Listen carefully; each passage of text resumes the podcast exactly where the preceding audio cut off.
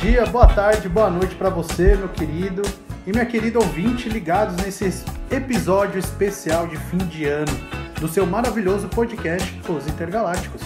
Como muita gente por aí está fazendo um especial de Natal, a gente resolveu fazer um especial de Ano Novo. Até porque estamos finalmente comemorando que 2020 está indo embora. Mas que ano conturbado foi esse, não foi, meus ouvintes? Bom, para começar aqui a nossa conversa, está do meu lado o lindo, maravilhoso, arrasa corações, intergaláctico herege. Fala pessoal, beleza? Tá acabando o ano finalmente, a gente já tá dando aí olá para 2021 e que a gente vai ter algumas coisas para resolver ainda de 2020, mas já dá para ter um olhar novo do que está por vir aí e a gente vai falar sobre isso, expectativas do que estão por vir. Exatamente, expectativas do que viremos aqui nos Intergalácticos, já que a gente está repleto de novidades para o ano que vem. Expectativas para o cinema, a série de televisão e ainda para os videogames. Para você não perder nenhuma novidade acerca do nosso conteúdo, segue a gente nas nossas redes sociais. O nosso Twitter é galácticopod. O nosso Instagram é Os Intergalácticos Podcast. Tudo junto, Os Intergalácticos Podcast. E o nosso e-mail, se por acaso você quiser mandar uma sugestão de pauta, qualquer outra coisa, pode mandar nossas redes sociais também, mas se você é macaco velho que nem a gente que ainda usa e-mail, pode também entrar em contato com a gente, que é osintergalácticospodcast.gmail.com. Vai lá, dê o seu curtir, não se acanhe em dar o seu feedback para que a gente possa estar tá melhorando aqui o nosso conteúdo e principalmente, como eu falei, dar sugestão das nossas conversas. Nós tivemos um episódio aí de Black and Peace que foi uma sugestão de vocês, querido ouvinte, um episódio aí muito bom. Que aliás, se você não ouviu, eu recomendo você ouvir, tá? Então segue a gente lá nas nossas redes sociais e tudo que eu falei aqui está na descrição deste episódio. Não esquecem, segue nós lá. Então, sem enrolação, bora dar partida na nossa nave especial e dar uma olhada em 2021? Go, bora!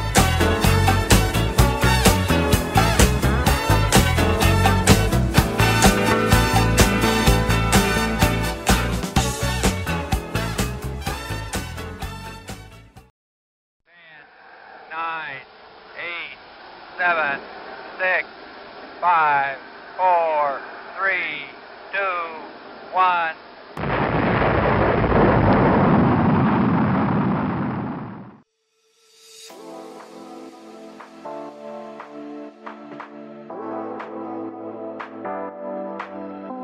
Meu amigo herege, como foi esse ano de 2020 para você? Cara, complicado, né? Se a gente for falar qualquer coisa sobre 2020, a gente vai ter muita coisa negativa para dizer, mas vamos tentar focar aqui em alguma coisinha positiva, talvez? Vamos tentar. É, sei lá, tive, a gente teve a, a, nossa ideia de criar um podcast, né? Então acho que isso é uma coisa positiva, porque a gente tem um tempo para poder falar um pouco sobre as coisas que a gente gosta, consumir um pouco mais, até com um pouco mais de atenção, aquilo que a gente acha bacana, e depois trazer aqui para a gente poder ficar papiando e trazer alguma coisa relevante para vocês. Isso foi uma coisa legal que aconteceu nesse 2020. De resto, foi meio que ladeira abaixo, mas a gente torce por uma melhora no próximo ano. Talvez vai vir no outro ainda, mas a gente vai seguindo uma escalada agora. Mas vamos lá, Panda. E para você, esse ano de 2020 aí, o que, que você tem a dizer sobre ele? Cara, é, expectativas, sonhos foram tudo para ladeira abaixo, né? Todo o planejamento, infelizmente, não foi concluído. Já estava difícil com os anos que estavam passando e o coronavírus chegou aí e atrapalhou ainda mais. Mas vamos aqui focar em coisas positivas. Para mim foi um grande aprendizado muito bom porque eu sou recém-casado. Eu fiz um ano de, casado, de casamento faz uns meses, então foi muito bom para eu aprender a lidar com a minha esposa, com uma pessoa a mais na sua vida, né? A senhora digníssima Panda, senhora Panda. a senhora Panda, exatamente. Muitas brigas, idas e vindas, mas foi um ano de muito aprendizado, já que a gente iniciou o podcast esse ano foi muito legal, foi um dos projetos que eu mais estou orgulhoso que a gente fez, de tanta coisa que a gente já fez junto, né? Nesses mais de cinco anos de amizade. muito tempo já. E então eu vou te perguntar quais as novidades para o podcast no ano que vem. Vamos dar uma palhinha aqui pro pessoal. Beleza, ó, ano que vem a gente vai estar com uma cara nova, vamos estar um pouco mais bem estruturados vocês aí viram a brincadeira, mais ou menos, que a gente veio fazendo até aqui, mas ah, ah, vocês vão ver a gente ainda por muito tempo. Vocês vão nos ouvir ainda por muito tempo. Vamos ouvir por muito tempo. Nós vamos estar mais estruturados, mais planejados. E, cara, são novidades muito boas. Vai ser legal, vai ser Vai legal. ser legal. Se você já nos ouve até aqui, você vai gostar do que a gente tá aprontando no ano que vem. Quem aguentou a gente até Verdade. aqui, Quem aguentou, quem esteve conosco na- nas pequenas coisas, estará conosco nas grandes coisas. Aguarde. então aguardem que novidades estão vindo, novidades boas. Agora sobre os filmes de 2021. A gente sabe muito bem que esse ano de 2020 os cinemas ficaram fechados. E muitos filmes que já eram para ter lançados, é, a gente acabou não vendo, né? Eles foram tudo jogado para 2021. Então, gente, ano que vem vai estar repleto de novidades, vai estar repleto de filmes. E muitos filmes de 2021 foi para 2022, né, para dar aquela folga, senão ia ser muito filme no mês só. Exato. Vai vir tudo acumulado agora. né? Vai vir tudo acumulado, exatamente. Inclusive, ó, uma coisa interessante. É, em 2021, tava sendo empurrado tantos filmes, né? A gente achou até que Tenet pudesse ser jogado para depois, É mas verdade. Tenet ficou no, no final desse ano, né? Exatamente. Aí por insistência do Nolan, ele conseguiu, parabéns. Parabéns, Nolan. E aqui eu não consegui ver no cinema, mas, mas o Panda, com todos os protocolos de segurança, Sim, sim. conseguiu assistir o filme. Você achou bacana? Achei muito bacana, gostei demais, cara. Eu tenho que assistir de novo. Valeu a pena. E assim, o cinema tá bem rigoroso, os protocolos. Vocês também, gente, se cuidem, pelo amor de Deus. O corona ainda tá atacando. Então eu só fui porque realmente eu tava morrendo de saudade do cinema. E eu consegui uma promoção que saiu por 5 reais o ingresso e, e tinha sobrado Tenant ainda, porque já tava saindo de estreia. Já tinha mais de dois meses, eu acho, Sim. que tava no cinema. E eu consegui assistir, mano, valeu a pena. Não, legal, mas com todos os protocolos de Com todos- segurança, todos deu mesmo, certo. Muito bem rigoroso. Cinemark tá de parabéns. Agora, E outra também. Ah, desculpa. De que ia sair pro. A gente pensou que ia sair no ano que vem, mas saiu ontem. Foi Mulher Maravilha, 1984. Cara, eu já não aguento mais de curiosidade. Cara, cara. meu Deus do céu, preciso assistir esse filme, mano. E tá polêmico, e tá polêmico. Quem tá vendo aí na internet agora já tá vendo, tá vendo um fla-flu aí de Mulher Maravilha, Tá quem gostou, quem não divididas as gostou. opiniões, hein? A gente vai falar de Mulher Maravilha mais pra frente. Primeiro vamos tentar assistir o filme, né? Que tá um pouco difícil. Sim. Mas aí, meus ouvintes e minhas ouvintes, vamos falar aqui dos filmes, só que a gente não vai falar da data em específico que eles vão estrear, o dia e o mês. Porque assim, a gente não sabe o dia de amanhã. Pode ser que mude, pode ser que mude tudo. Então a gente só se preocupou em vai sair em 2021. Isso é certeza, é certeza que vai sair no ano que vem. Aí agora, em qual mês? A gente não se preocupou esse detalhe porque muitos do que eu estava pesquisando aqui acabou sendo adiado de última hora. Como, por exemplo, eu vou falar, John Wick 4 era para lançar no ano que vem, em outubro, novembro, só que foi jogado para 2022, enquanto Matrix foi antecipado. Então, enquanto eu fazia a pesquisa, a gente estava aqui elaborando o roteiro, tudo foi trocado. Então, por isso a gente não se preocupou com um mês em específico. Mas sim, vai sair no ano que vem. Aguardem que em 2021 vocês verão esses filmes. Exato, até porque a gente ainda tá em época de pandemia, então muita coisa pode mudar. A Exatamente. Warner, por exemplo, ela já tá jogando alguns filmes pra streaming, então muita coisa pode acontecer. Então, começando aqui com a nossa lista, o que era para ter saído esse ano, o Kingsman, a origem, que contará a origem daquela organização de agentes secretos. E a história será ambientada na Primeira Guerra Mundial. Olha só. Cara, você gosta do primeiro? Cara, eu gosto do primeiro. Eu não gostei do segundo, mas o primeiro eu achei muito bom. Assim, em nível de questão de ação, cenas muito bem feitas e bonito de ver, eu acho muito legal. Só que Kingsman, enquanto, assim, a história não, não me é muito interessante, não me pegou ainda não. É, então, entre os filmes de espionagem, é que ele é baseado num quadrinho, né? Eu nunca li, mas pelo que eu vi, o quadrinho em si, ele já ele é um pouquinho mais sério. É que a série foi muito colorido, muito coisas impossíveis, então é, o quadrinho acho que não se não retrata tanto assim. Mas dentre os filmes de espionagem, é o mais esquecido, né? É. É, só é divertido. É aquele filme pra você se divertir, assistir uma boa ação, uma adrenalina ali e acabou. É, eu acho interessante. A única coisa que eu acho interessante é que foge bem daquele, daquele padrão de filme de espionagem em inglês, né? Tipo 007. É verdade. Por mais que Kingsman é uma organização britânica, né? Exatamente. Ele foge bastante desse estereótipo. Pode bastante, mas assim, fica, fica só nisso. É só mais um filme de, de espionagem que tá pra chegar por aí. Mas no mais, é um filme que faz um burburinho, a galera gosta, né? Sim, principalmente sim. pelo nível de ação, e tá pra vir aí. E até porque nós temos o Voldemort. É o verdade. ator que fez o Voldemort no papel principal do filme. É, o elenco é sempre estrelado. Ah, né? o elenco é pesado. E o próximo na lista, Without Remorse, em tradução livre, Sem Remorso, que é um filme do Michael B. Jordan. Esse maravilhoso ator que fez o Creed, que fez o Eric Killmonger do Pantera Negra, que até hoje me dói ele ter morrido, que foi um grande vilão. Ele viverá o John Clark e o Without Remorse é um dos spin-offs da série de livro do Tom Clancy, o Jack Ryan. Ou seja, mais um filme aí de espionagem pra galera que gosta de Jack Ryan. Gente, eu tentei assistir Jack Ryan, a série do da Amazon, e eu vi que não é muito a minha praia. É que eu não gosto muito desse negócio de espionagem norte-americana, uhum. ah, defender os costumes americanos e FBI, CIA. Hum, não é muito a minha parada, mas os livros do Tom Clancy eu ouvi falar muito bem, uhum. que é uma porrada de livro, né? O Jack Ryan, que teve um filme com Chris Pine em 2012, eu acho. Um filme legalzinho. E virou série da Amazon com o Krasinski. Krasinski, exatamente. John Fugiu o nome dele. John Krasinski que é uma das séries aí elogiadas da Amazon. É, o John Krasinski, que é o nosso Senhor Fantástico, sem ser o Senhor Fantástico. Ah, ele será o Senhor Fantástico, tá? Vai ser, vamos e ter a sua fé. esposa Emily Blunt vai ser a sua história. É fé, é fé. É fé, é fé. E o próximo aí que dá na, da minha lista é o clássico Tom e Jerry de volta. Olha só. A animação que vai ser uma mistura de animação com live action, com atores de verdade, enquanto o Tom e Jerry será animado. E a lindíssima atriz Chloe Grace estará no elenco, que é a que fez a Carrie, a estranha. Uhum. Ela fez o Kick-Ass quando ela era mais jovem. E ela fez a, a, Quinta Onda também, a adaptação. A Quinta Onda, é verdade. Filme horrível. É horrível. horrível. Não assistam, gente. O livro também, péssimo. O, ah, o livro eu não conheço. então... o livro é pior, pior que o filme, cara. É um dos poucos casos em que, assim, normalmente a gente fala de filme que é ruim Sim. e o livro é bom, né?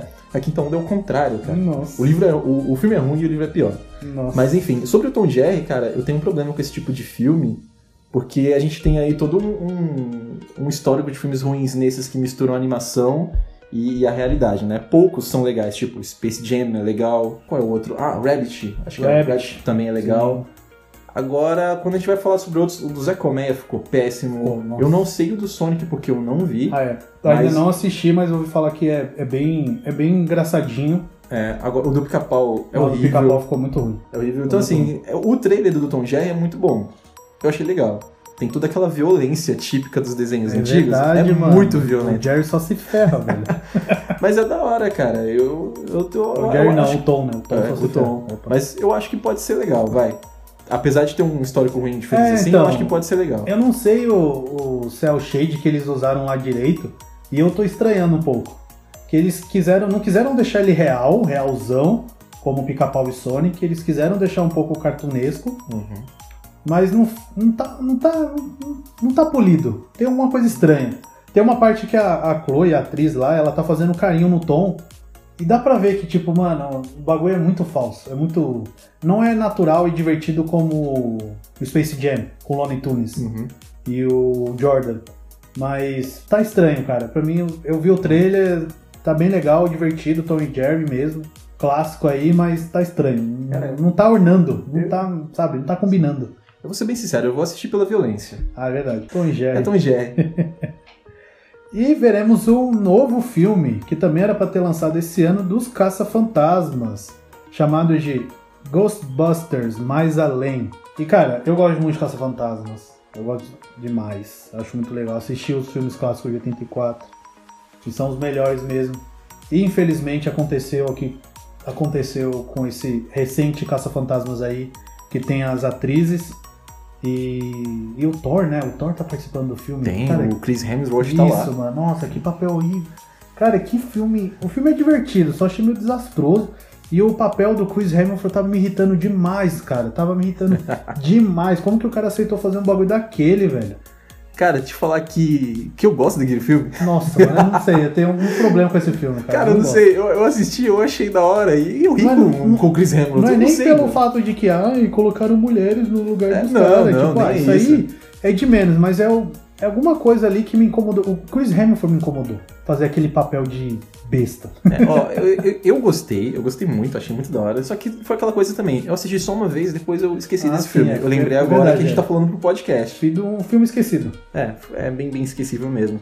Neste filme aqui, nós vemos que ele é um dos filhos dos filmes clássicos de 84, já que um dos adolescentes ali apresentado, que inclusive é um dos atores do Stranger Things, ele parece que é o neto de um dos caçadores originais. Cara, legal. Então não se trata de um reboot. Não é um reboot, é uma nova geração que está começando. Tanto que é, a gente vê o carro clássico, a gente vê o Ghost Trap, o a Armadilha de Fantasma. O Paul Rudd tá no filme também, o nosso Homem-Formiga. Cara, é e, verdade. cara, parece que tem. É é uma nostalgia aos filmes antigos. Acho isso muito legal. É por isso que eu tô empolgado pra esse filme.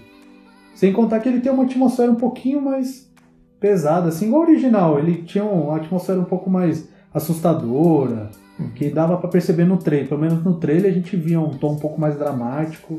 É, mas, cara, vamos lá, me fala aí. Tem algum trailer desse filme? Porque, assim, eu, eu não vi. Tem, Chegou tem alguma trailer, coisa já? Tem trailer já, porque era pra ter lançado no começo desse ano. É no começo, em março, em junho, mais ou menos aí. Caramba, tá engavetado até agora Tá, esperando sair. Tem que soltar ser um monstro. Bem interessante. Outro filme que era pra ter lançado aí na metade do ano, o filme do vampiro Morbius, estrelado pelo atual Coringa Jared Leto. Hum, O filme é uma produção da Sony em parceria com a Marvel Studios, já que o Morbius é um dos vilões do Homem-Aranha. E ainda mais no trailer, que é sensacional, nós vemos no final dele o vilão Abutre. Ou seja, tá interligado com o Homem-Aranha da Marvel? O que, que Rapaz, acontece com rapaz. essa novela, com esse casamento que é com- complicado entre a Sony e a Marvel Studios? Agora, dá-lhe MCU. Ô, já tem um vampiro? Vamos soltar o Blade. Blade. É hora de soltar o Blade. Blade. Esquece o Homem-Aranha. Blade. Blade. Agora. É isso mesmo. Aliás, É. se você quer saber mais sobre o Blade, assista ao nosso episódio anterior da Marvel Parte 1. Bem lá no finalzinho a gente fala especificamente sobre Blade, e aí um dos projetos de filmes da Marvel Studios que eu acredito que será para maior de 18. Tomara, torcendo também. Cara, sobre o Jared Leto, agora nessa, nessa última semana de dezembro, agora de 2020, pra quem estiver assistindo, ouvindo a gente depois, né?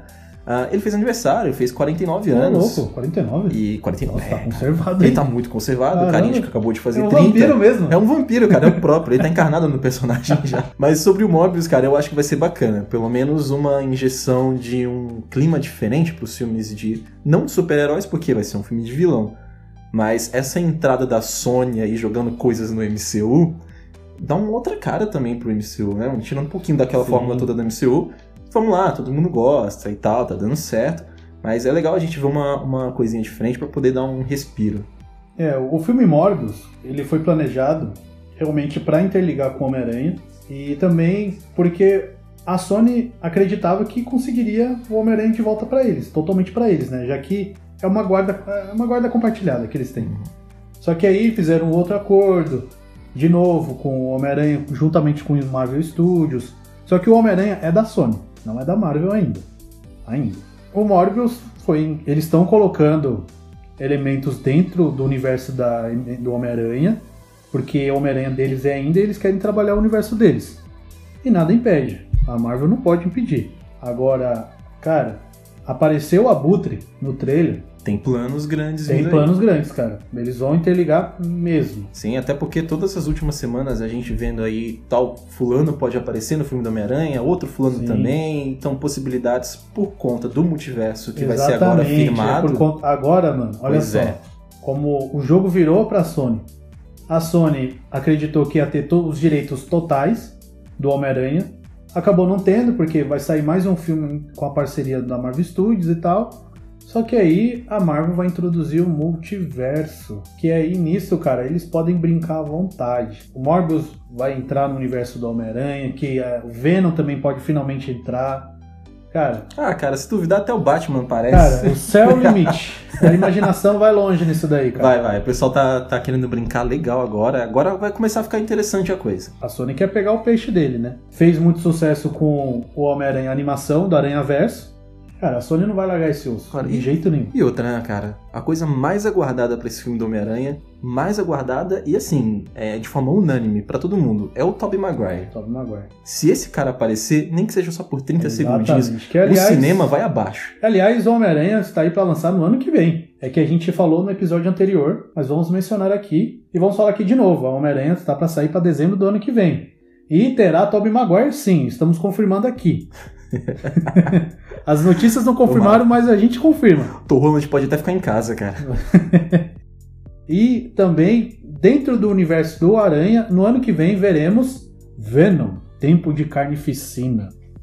E o Woody Harrison, aquele mesmo que fez o Truque de Mestre, 1 e o 2, grande ator, fez Zumbilândia. Muito bom. Cara, esse ator é muito versátil, ele será o Carnificina. Agora sim, Sony, Sony, Venom. O Morbius pode ser maior de 16. Agora Venom tem que ser maior para 18. Sim. Se tiver o Carnificina, olha o nome do cara, Carnificina. O- Mano, é o cara é um serial killer. Cara, tem que ser maior de 18 o bagulho. Tem que ser. E assim, eu tô curtindo ver o, o Venom fora do, do Homem-Aranha, Do sabia? Homem-Aranha. No, no início eu estranhei. Eu achei que É, então. não, não ia caber, não, mas eu tô, tô achando uma coisa legal. E se forem fazer mesmo, se é, carnificina, né? For uma possibilidade de ser, acabar, acabar sendo um filme pra maiores de 18, não vai ficar legal com o Homem-Aranha do MCU. Exatamente. não Talvez, Holland né? Ali, É. engraçadão. Não, não, não, não cabe. Então eu acho até legal seguir em linhas separadas. Pode até mostrar ali que tá dentro do mesmo universo, mas deixa eles ali na Califórnia fazendo a bagunça deles, sabe? Exatamente. Agora pro nosso próximo filme, um filme que o cara não perde tempo, até porque ele não tem tempo, que é o 007, Sem Tempo pra Morrer. Sem tempo, irmão. É o que a gente chamou aqui no Brasil de 007, Sem Tempo, irmão. Finalmente veremos a aposentadoria do Da- Daniel Craig no papel? Finalmente, porque, cara, sinceramente eu não aguento mais. Ah, cara, Ele- ó, ó, ele, eu ele não é ruim. dele como 007, E- Ele não é ruim. como James Bond. É, eu, eu gosto, eu até, eu até acho legal, entendeu? Ele parece ser um, ser um cara bacana é, enquanto ator sobre Uhum. o personagem. Não conheço ele. Mas tá na hora de dar uns novos ares aí Não pro chega, 007, não. né? O Daniel Craig já era pra ter aposentado no anterior. Esse novo não era pra. Ele, ele mesmo falou que não queria mais. É, ele mesmo tá cansado, cara. Só que, né, cara, a produtora foi lá, colocou uns milhão a mais lá, uns, zero a mais Ah. na conta dele. Todo mundo tem o seu preço. Aí né? ele topou, fez um filme, mas é, é o último. É o último mesmo. E pela primeira vez, primeira vez na história do 007, que nós tivemos aí mais de cinco de mais cinco atores aí vivendo o James Bond, nós não teremos um próximo James Bond. Teremos uma próxima 007, que é a atriz Lashana Lynch, que foi confirmado que vai substituir o James Bond e será a nova 007. Exato. Pela primeira vez nós teremos um 007 que não é o James Bond. Exatamente, porque 007 é o título, né? Isso, é o do- do título espião. lá, o que a pessoa, o espião que tem licença pra matar, quer resolver os bagulho, chama o 007. Ele tem licença pra fazer o que ele quiser. Exato. E pra quem lembra da atriz, ela é a Rambo lá, que é a melhor amiga da Capitã Marvel. Ah, boa, né? verdade. Exato, parece ser uma excelente atriz, É, pelo então. menos no trailer também tá uma Não. coisa bem bacana, que ela vai ser introduzida no mesmo universo Uhum. onde tá o Daniel Craig, né? Então praticamente uma continuidade aí, não é como quando mudam os atores e tem o reboot de 007, ah, né? sim, é. A gente não terá só a primeira 007 sem ser o James Bond, como tere- teremos a primeira mulher agente 007. Sim, vai ser da hora, hein? Isso E vai aí, ser aí muito eu, legal. Aí eu já tô vendo um bom negócio, parece que vai ser interessante.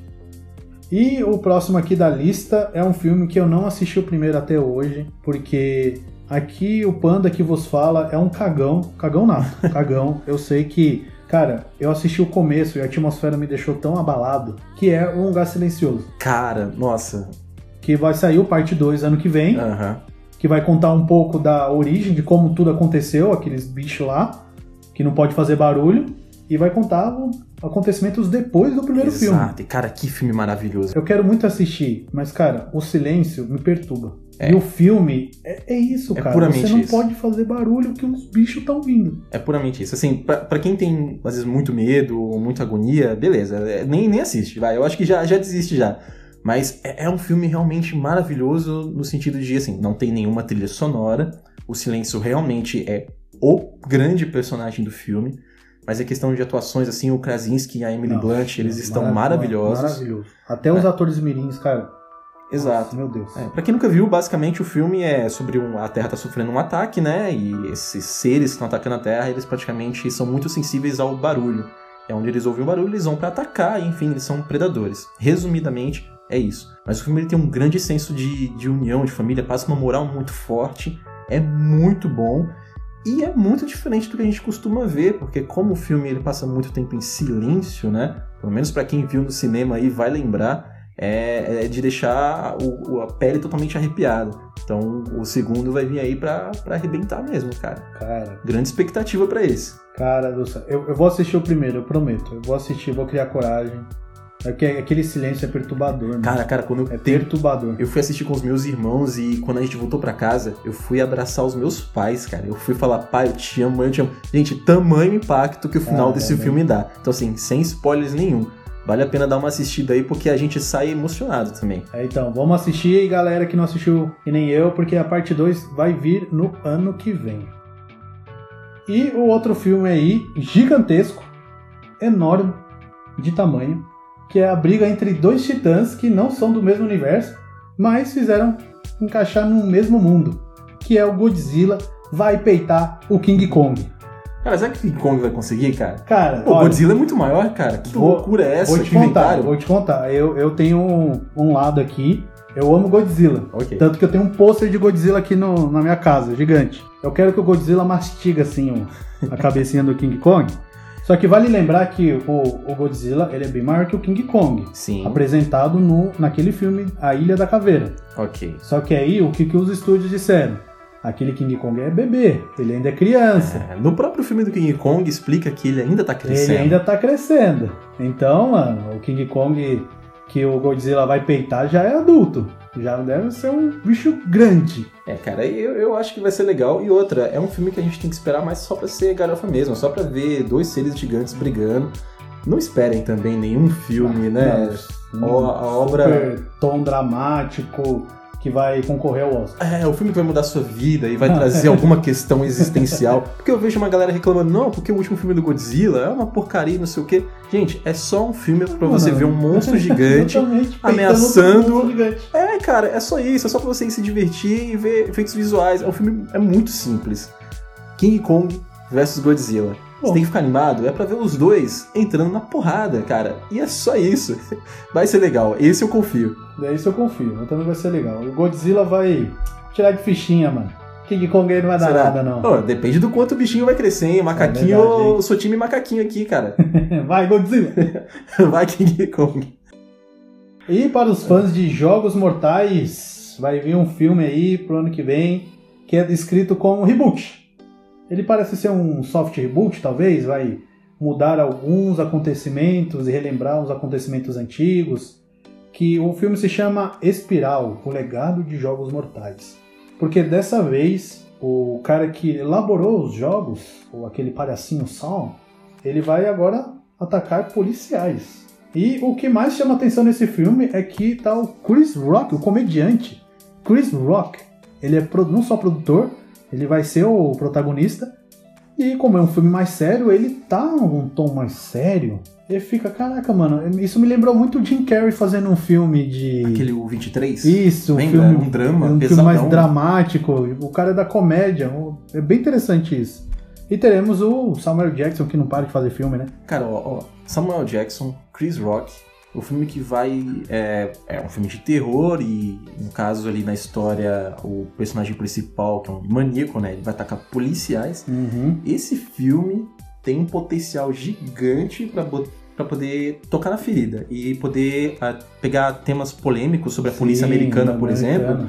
Porque, Porque, o Chris Rock, ele é um grande roteirista, cara. Ele fala muito sobre também, essas coisas. Chris Rock e Samuel Jackson são atores negros. Exato, cara. Vão atuar como policiais, então eu... Eles vão discutir muito sobre a violência policial é, nos Estados ver. Unidos. Eu, eu acho que tem, tem potencial para poder rolar algumas críticas sociais aí dentro do filme, mas filme de terror eu passo. Ah, eu também passo, gente. eu, eu sou cagão. Eu já falei, eu sou cagão, cara. Eu sou cagão. Ainda mais filme com muita tortura, me dá aflição. Eu, eu assisti um pedaço de. Eu acho que é do 2 ou do 3, hum. só porque o Chester, o vocalista do Linkin Park, tava no filme. Eu só ah, assisti aquele pedaço que ele é estourado dentro de um carro. E eu já parei e falei, não, já vi muito Nossa, sangue já, já por hoje. Mas pra galera que gosta, é. Jogos Mortais está voltando com tudo. E também, outro filme que foi adiado, era para ter saído esse ano, e para mim não faz diferença nenhuma. Mas vou falar aqui porque muita gente gosta e está, convenhamos, está no número 9, que é Velozes Furiosos 9. Uhul! O Van Diesel novamente é o protagonista do filme e teremos o John Cena! Vai, Toreto! Cara, o elenco tá muito bom, viu? O elenco tá muito bom, cara. E o John Cena tá aí tentando sua carreira. Ele já fez uns filmes anterior, anterior, né? Mas ele tá se consolidando na carreira aí como ator, porque ele é, ele é lutador de wrestling, né? Assim como o Drax, o próprio The Rock foi lutador e se jogou em Hollywood, deu muito certo. E pro John Cena parece que também tá dando certo, cara. Sim, claro. E ele é tão grande quanto o Vin Diesel, hein? É, cara, ele vai ser o irmão do Vin Diesel, ele vai ser irmão do Toreto. Irmão do Toreto, cara. Então Imagina, vem aí, família. E, cara, uma das coisas mais legais que aconteceu na franquia do Velozes e Furiosos foi a Charlize Theron. Verdade, a Cypher. Essa mulher, como vilã, ela Como nasceu pra vilã, fazer papel é de verdade, vilã. hein? Ali é realmente muito legal. Que, se for, eu vou falar assim, Velozes e Furiosos é legal. Eu, eu só não gostei do, do anterior, o 8. Eu achei ele bem... eh, porque o foco só foi Toreto, Toreto e Toreto. Mas, realmente, uma coisa bom do filme anterior foi a Cypher. Sim, sim, ela, ela foi muito legal, cara. Ela, ela passa uma energia, cara, de, de dar medo mesmo. Mas, num, num geral, sobre Velozes e Furiosos, cara, daqui a pouco o Optimus Prime vai aparecer no filme. eles vão Eles ter vão que... pro espaço, É, cara. vai vir o Millennium Falcon Vai- descendo na Terra. Lanternas verdes aparecendo, Vai, cara, vai mano, ser a Terra vai abrir no meio. Cara, do nada eles vão um tá com o carro lá. lá. Ah, Toreto, pisa fundo! Mano, é que, isso. mano, esse filme vai, vai ser. Vai ser, cara. Já assiste o trailer e você já vai ver lá que não existe lei da física pra esse filme. Não existe. Não existe. É isso. Ainda mais dentro do carro. Não existe. Cara, é- quem, quem, quem gosta, né, de Velozes e Furiosos e assiste desde o início, já tá desapegado com questões, assim, de ser um filme mais pé no chão. Não, não é. É um filme de ação, sabe, muito louco e, ele só vai escalonar pra mais. E é o que a gente vai ter pra Velozes e Furiosos daqui pra, pra frente, sabe? De ser um... De ser um filme de ação que a ação, na verdade, tem que ficar sempre e cada vez maior. É isso mesmo. É tipo assim: o, o diretor vai chegar pro roteirista e falou: Cara, pensa num bagulho muito louco que você gostaria de ver em filme de ação. Ah, eu gostaria de tal coisa. Coloca. Vai. Vamos ver se funciona. Coloca aí, vamos tentar. Esquece Tipo o isso, racha. cara. Racha? Esquece. Apenas o racha? Não. Não, não, chega. Tá, beleza. Aí, brincadeiras à parte aqui. A franquia aí já tá no seu nono filme, que, porra. É sucesso. É sucesso. É sucesso. Vende. Para os fãs de filmes de terror como a gente, né? A gente gosta tanto, né? Amo, adoro. Nossa, tá amarrado. Manda mais. É um novo Invocação do Mal, A Ordem do Demônio. Esse eu vou passar longe. Só falei aqui mesmo pra galera que assiste filme de terror aí. Beijos, eu É. não assisto. É que- é uma franquia que deu muito certo. Deu né? muito certo, cara. Deu muito Deu certo. muito certo, muito pelo James Wan. James Wan, é, introduziu o James Wan em Hollywood, Exato. tipo, olhem pra mim, olha o que eu fiz. E foi merecidamente. Exato. Reconhecido. Então, tá, tá aí, é uma franquia que eu acho que vai longe ainda, hein? Vai, vai longe ainda. Com certeza. E vai bem longe de mim também. Eu sou cagão. Cagão. E o próximo aqui é o Top Gun Maverick. Depois de 35 anos do primeiro Top Gun, sai a sequência do filme. Aí, ó. Cara, eu ouço a sequência do filme, Top Gun 2, desde que eu era pequeno, eu acho. Aí, ó. Pro... Eu pro- ouço pro- falar que vai, vai sair a sequência, vai sair a sequência aí. Ah, pros idosos estão aí, os saudosistas, que tem memória afetiva com esse filme, aí deve estar todo mundo em polvorosa, Sim, né? Tom Cruise novinho e ele continua novo. É, tá igual. Ganhou, tipo, Tá igual. ganhou, tipo uma ruga e meia, É, então. e é isso. Não, cara, tem uma imagem dele com aquela outra atriz que me fugiu o nome agora. Ele novinho, atriz também, lá no filme antigo. E, mano, mostrou os dias de hoje. A atriz, ela tá acabada. Ela tá velha, idosa. É, tipo, pra ela o tempo o passou. tempo passou. Tom, Tom Cruise, não, mano. O cara é vampiro. É, o, é outro. Cadê É o Blade? Chama o Blade. Chama o Blade. Chama o Blade pra resolver esse problema aí. Mano, é que assim, eu eu não tenho nenhuma memória afetiva com o Top Gun, eu assisti o antigo. Ah, eu também eh, assisti há muito tempo. Ah, e faz muito tempo também, Eu, eu já me perdi, nem lembro do que, que se trata a história do Top Gun. Tanto que quando eu assisti o trailer agora do, do novo, né, eu fiquei olhando assim, tentando caçar ali qual que é o É, lance vai da ser história, uma né? sequência, vai ser do próprio Tom Cruise treinando a nova geração do Top Gun. Que é tipo, vamos passar o bastão Sim. e vamos tirar disso aí de uma franquia. É, vamos ver. É a galera só treinando pra voar? É isso, é o basicão, Não, né? tem alguma treta ali também. Deve ter, obviamente, é. Vamos ver, vamos ver. E teremos Minions 2, a origem de Gru. Cara, a Illumination ataca novamente. Como é bom, cara. Essa, eu É, gosto demais dessa É franquia. muito bom, porque é o seguinte, eu acho, principalmente no Brasil, vai fazer muito sucesso. Vai. A gente já tem uma parcela da população apelidada de, de Minions, né? Então, é uma prova que os Minions fazem muito sucesso. né? Então eu, eu tô ansioso, cara. Eu gosto do Gru, eu gosto de tudo que é relacionado ao, ao universo ali do meu malvado favorito. É uma das últimas animações que veio aparecendo aí nesses últimos anos que é realmente bem bacana de ver. E Minions é aquela, é aquela coisa que é, é, a parte, né? É um é sucesso à parte. Mano, é um sucesso à parte. O que não deu certo com Madagascar, colocando outros personagens com filmes solos, deu certo no, no verdade, meu malvado favorito. É, meu malvado favorito. Deu certo mesmo.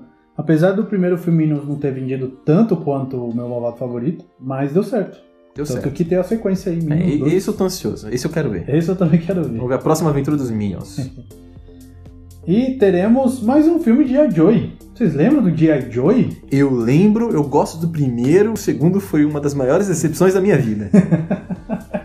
ah, o ah. segundo, ah, a parte do Snake Eyes é da hora. Cara, sei lá, eu gosto muito. Eu, é assim, o primeiro, se a gente for parar pra ver hoje, ele não é tudo isso mesmo, mas eu assisti ali no, no, no meio da adolescência. Ah, é, não, o primeiro também. É, e o nível de ação é realmente muito da hora. É um filme arrasa quarteirão. É muito legal. Então, que vem o próximo. Eu fico ansioso sim. G.I. É, Joe é legal. Se chama G.I. Joe Origins, Snake Eyes, e é um filme derivado que vai focar no Snake Eyes. Que é aquele ninja preto muito louco que joga shuriken, vai com a espada pra lá e pra cá, e enfrenta lá o, o irmão dele. Ai, mano, muito bom. Muito bom. Vai ser, é, mano, é, é, filme. É filme de ação. Filme de ação. É tipo ninja porrada, tire porrada e bomba, e shuriken, espada e nunchakus. É o basicão. É o basicão. É o basicão, é isso aí. e também teremos o filme do Ryan Reynolds, Free Guy, assumindo o controle, que eu estou muito empolgado para ver esse filme. Quem não viu o trailer, corre para ver. O corre. filme, o Ryan Reynolds, ele vive um NPC um desses personagens que fica andando no mundo dos games, que você interage e tal.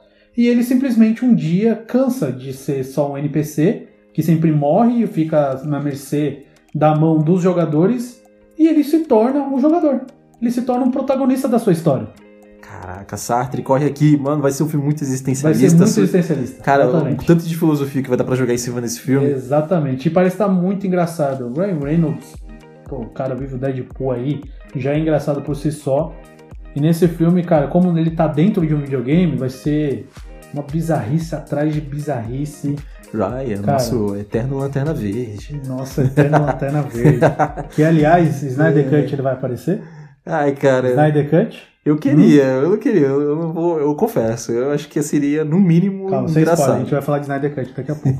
Enfim, Free Guy assumindo o controle. Vejam o trailer. Estou Vejam muito empolgado, o trailer. cara, muito empolgado. São pouquíssimos é, filmes baseados em videogames que realmente a gente reconhece que são bons. Um deles é o Detona Ralph, maravilhoso. E o Free Guy parece que vai ser bom, cara. Tá na mesma onda aí de parecer bem promissor. Vai ser legal, eu vou eu curtir. A premissa toda pra mim já tá ok. E pro ano que vem teremos o filme do inadaptável Duna. Duna! Cara, o Duna, nome já vem pesado, vem pesado. né? Duna. Duna. Porque é uma história muito complexa, muito densa. É baseado numa série de livros aí que eu tô lendo, estou achando sensacional. E realmente, cara, é um é uma, é uma história difícil de adaptar, mas o Denis Villeneuve, o nosso Denis Villanova, Denis Villanova, Denis Villeneuve. diretor francês, fez, é, adaptou nos cinemas o filme Duna, que vai sair no ano que vem. E que trailer, que trailer. Eu tenho altas expectativas para esse filme. As expectativas estão muito altas. O trailer é lindo, é assim, é de arrepiar, trilha sonora. Cara, elenco pesado. Josh Brolin, Nossa. Jason Momoa, cara, ah, pesadão. Mano, Zoe Saldana. Uh, cara, só tem gente de peso. Pesadão, pesadão, dão. Vou contar aqui para vocês que parece que o filme vai estar tá bem fiel aos livros. Porque no trailer a gente tem a seguinte cena. Tá o protagonista falando com uma senhora. A senhora encosta uma agulha perto do pescoço dele e fala: "Se você se mexer, você morre. Se você tirar sua mão da caixa, Aí tem uma caixinha assim na frente dele. Se você tirar a sua mão da caixa, você morre. E ele pergunta para ela: "Mas o que tem dentro da caixa?" E ela responde: "Dor". Aí a próxima cena é ele colocando a mão e gritando. Cara, tem isso no livro, é igualzinho. Igualzinho. Tem essa cena no livro. Então, mano, parece que tá muito fiel. Sim, e Duna, além de ter todo o peso e complexidade do próprio nome da obra, né? muito pela influência que ela tem em outras obras que vieram depois dela, como Exatamente. o próprio Game of Thrones, Game of Thrones, Star Wars. a- é, relação de poder, brigas de família. Tem, tivemos isso no Duna. Exato, eu arrisco dizer que Star Wars é o que é hoje em dia, muito por conta de Duna. Então a gente vai ver aí essa grande história no cinema e que originou tantas outras. Cara, é, tá vindo alguma coisa aí histórica, sabe?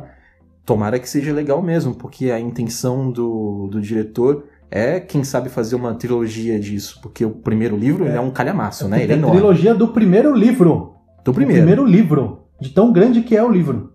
Então, tomara que dê certo, tomara, porque assim, né? Pra poder vir um próximos filmes, ele tem que fazer dinheiro. Então, tomara, tomara, né? Que faça bastante dinheiro Pô, espero mesmo. Em, espero em que também Espero. eu tô com expectativas muito altas. Olha só, pra, só pra contextualizar aqui, o livro é de 65.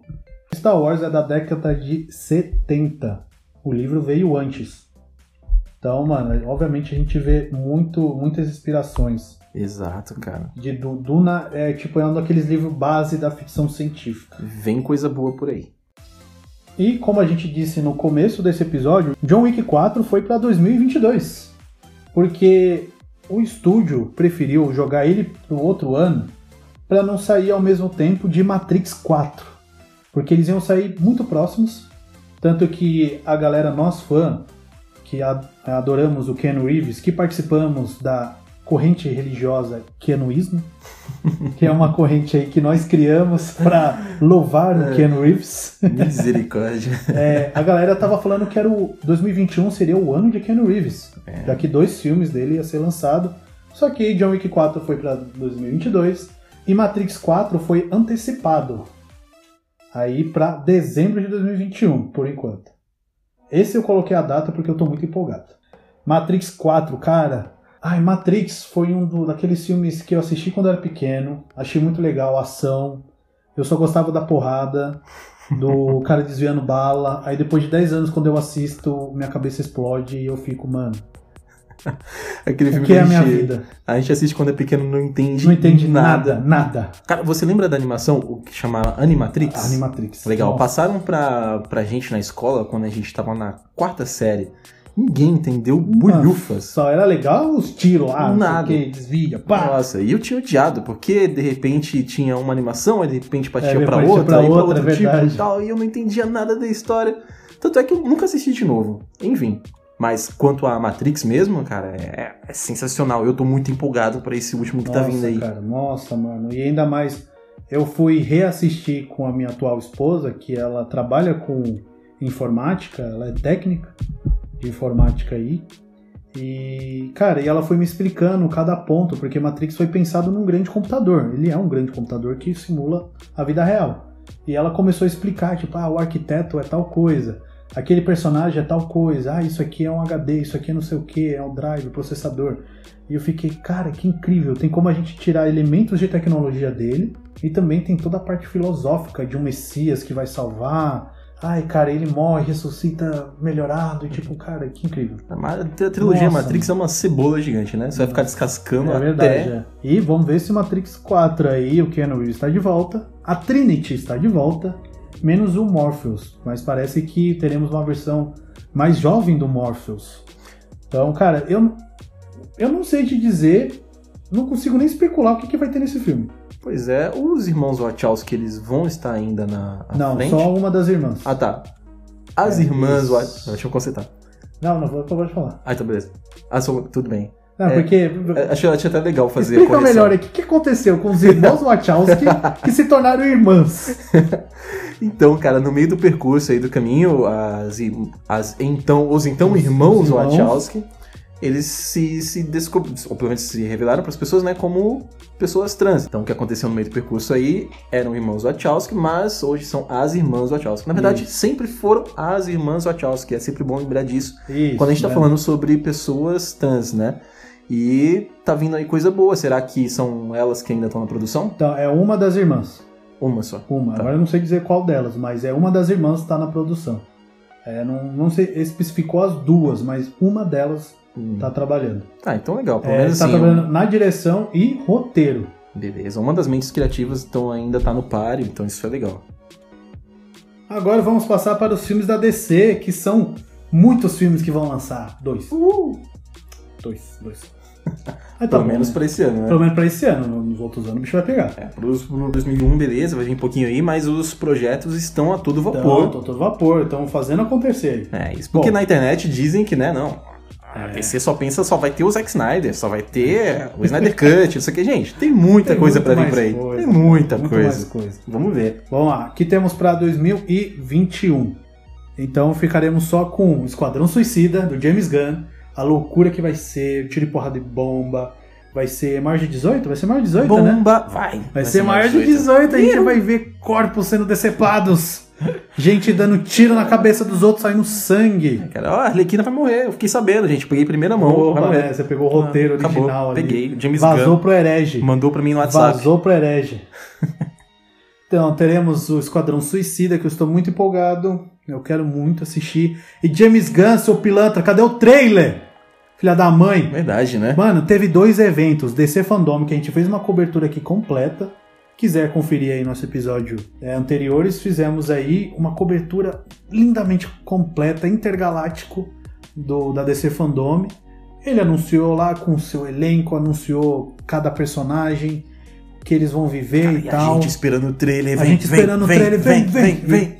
Nada. Nada. Foi um trailer de making off, ah, cara. Não foi making off, é. Saiu aquele trailer de making off, vai falar que não saiu nada. É. Aí nós tivemos no primeiro final de semana de dezembro de 2020 a Comic Con, a Comic Con foi Beleza. totalmente online. E aí vem o trailer, vem o trailer. E a vem, gente vem, falou, mano, eles vão falar, vai ter um painel da DC, vai ter um painel da Warner para falar de Esquadrão Suicida.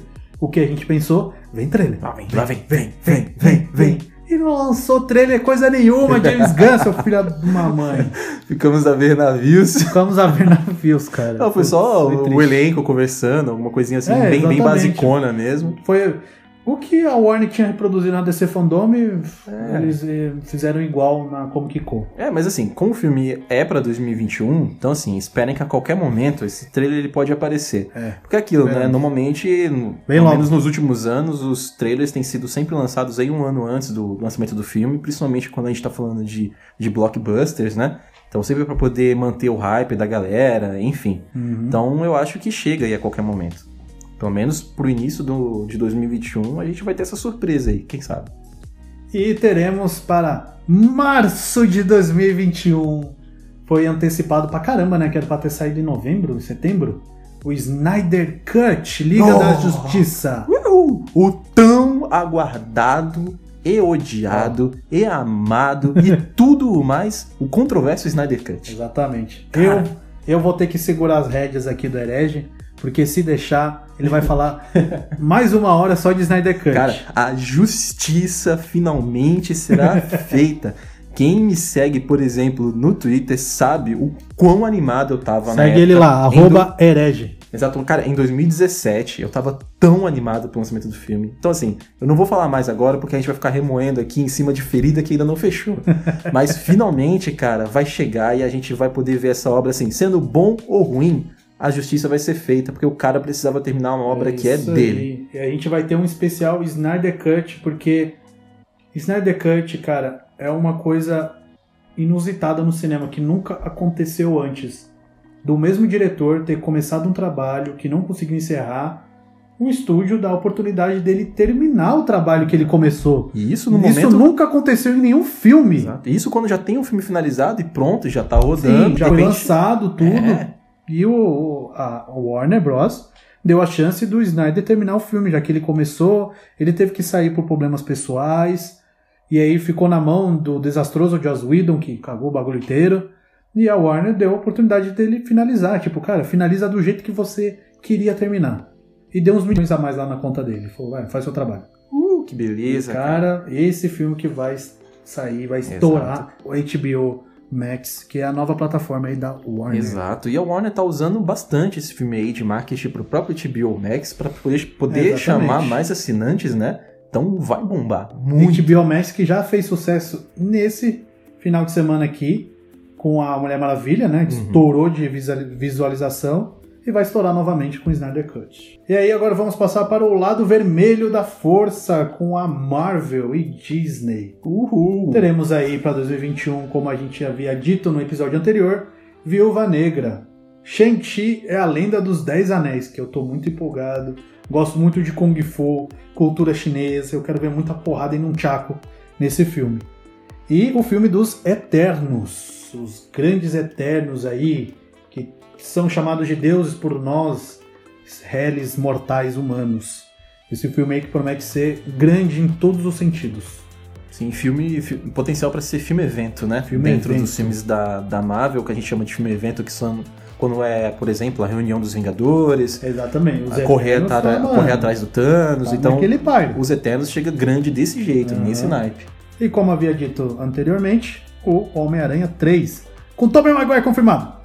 Temos certeza que o Tobey Maguire tá nesse filme. E mais um monte de gente confirmada aí. Pra quem acompanha, fica vendo aí um monte de rumores de várias pessoas Cara, sendo confirmadas. Tem o William Dafoe com do Duende Verde, do primeiro Homem-Aranha, tem um Duende Verde esquisito do Homem-Aranha espetacular, confirmado, sei lá, em algum Todo mundo dos outros filmes confirmados. Cara, mano, tá não, muito não esse confirmados, mas Tá- os tá rumores confirmado. estão aí. Nossa, os rumores, mano, esse filme vai ser, uma- vai ser uma loucura. Tá O pipocando. multiverso tá vindo, galera.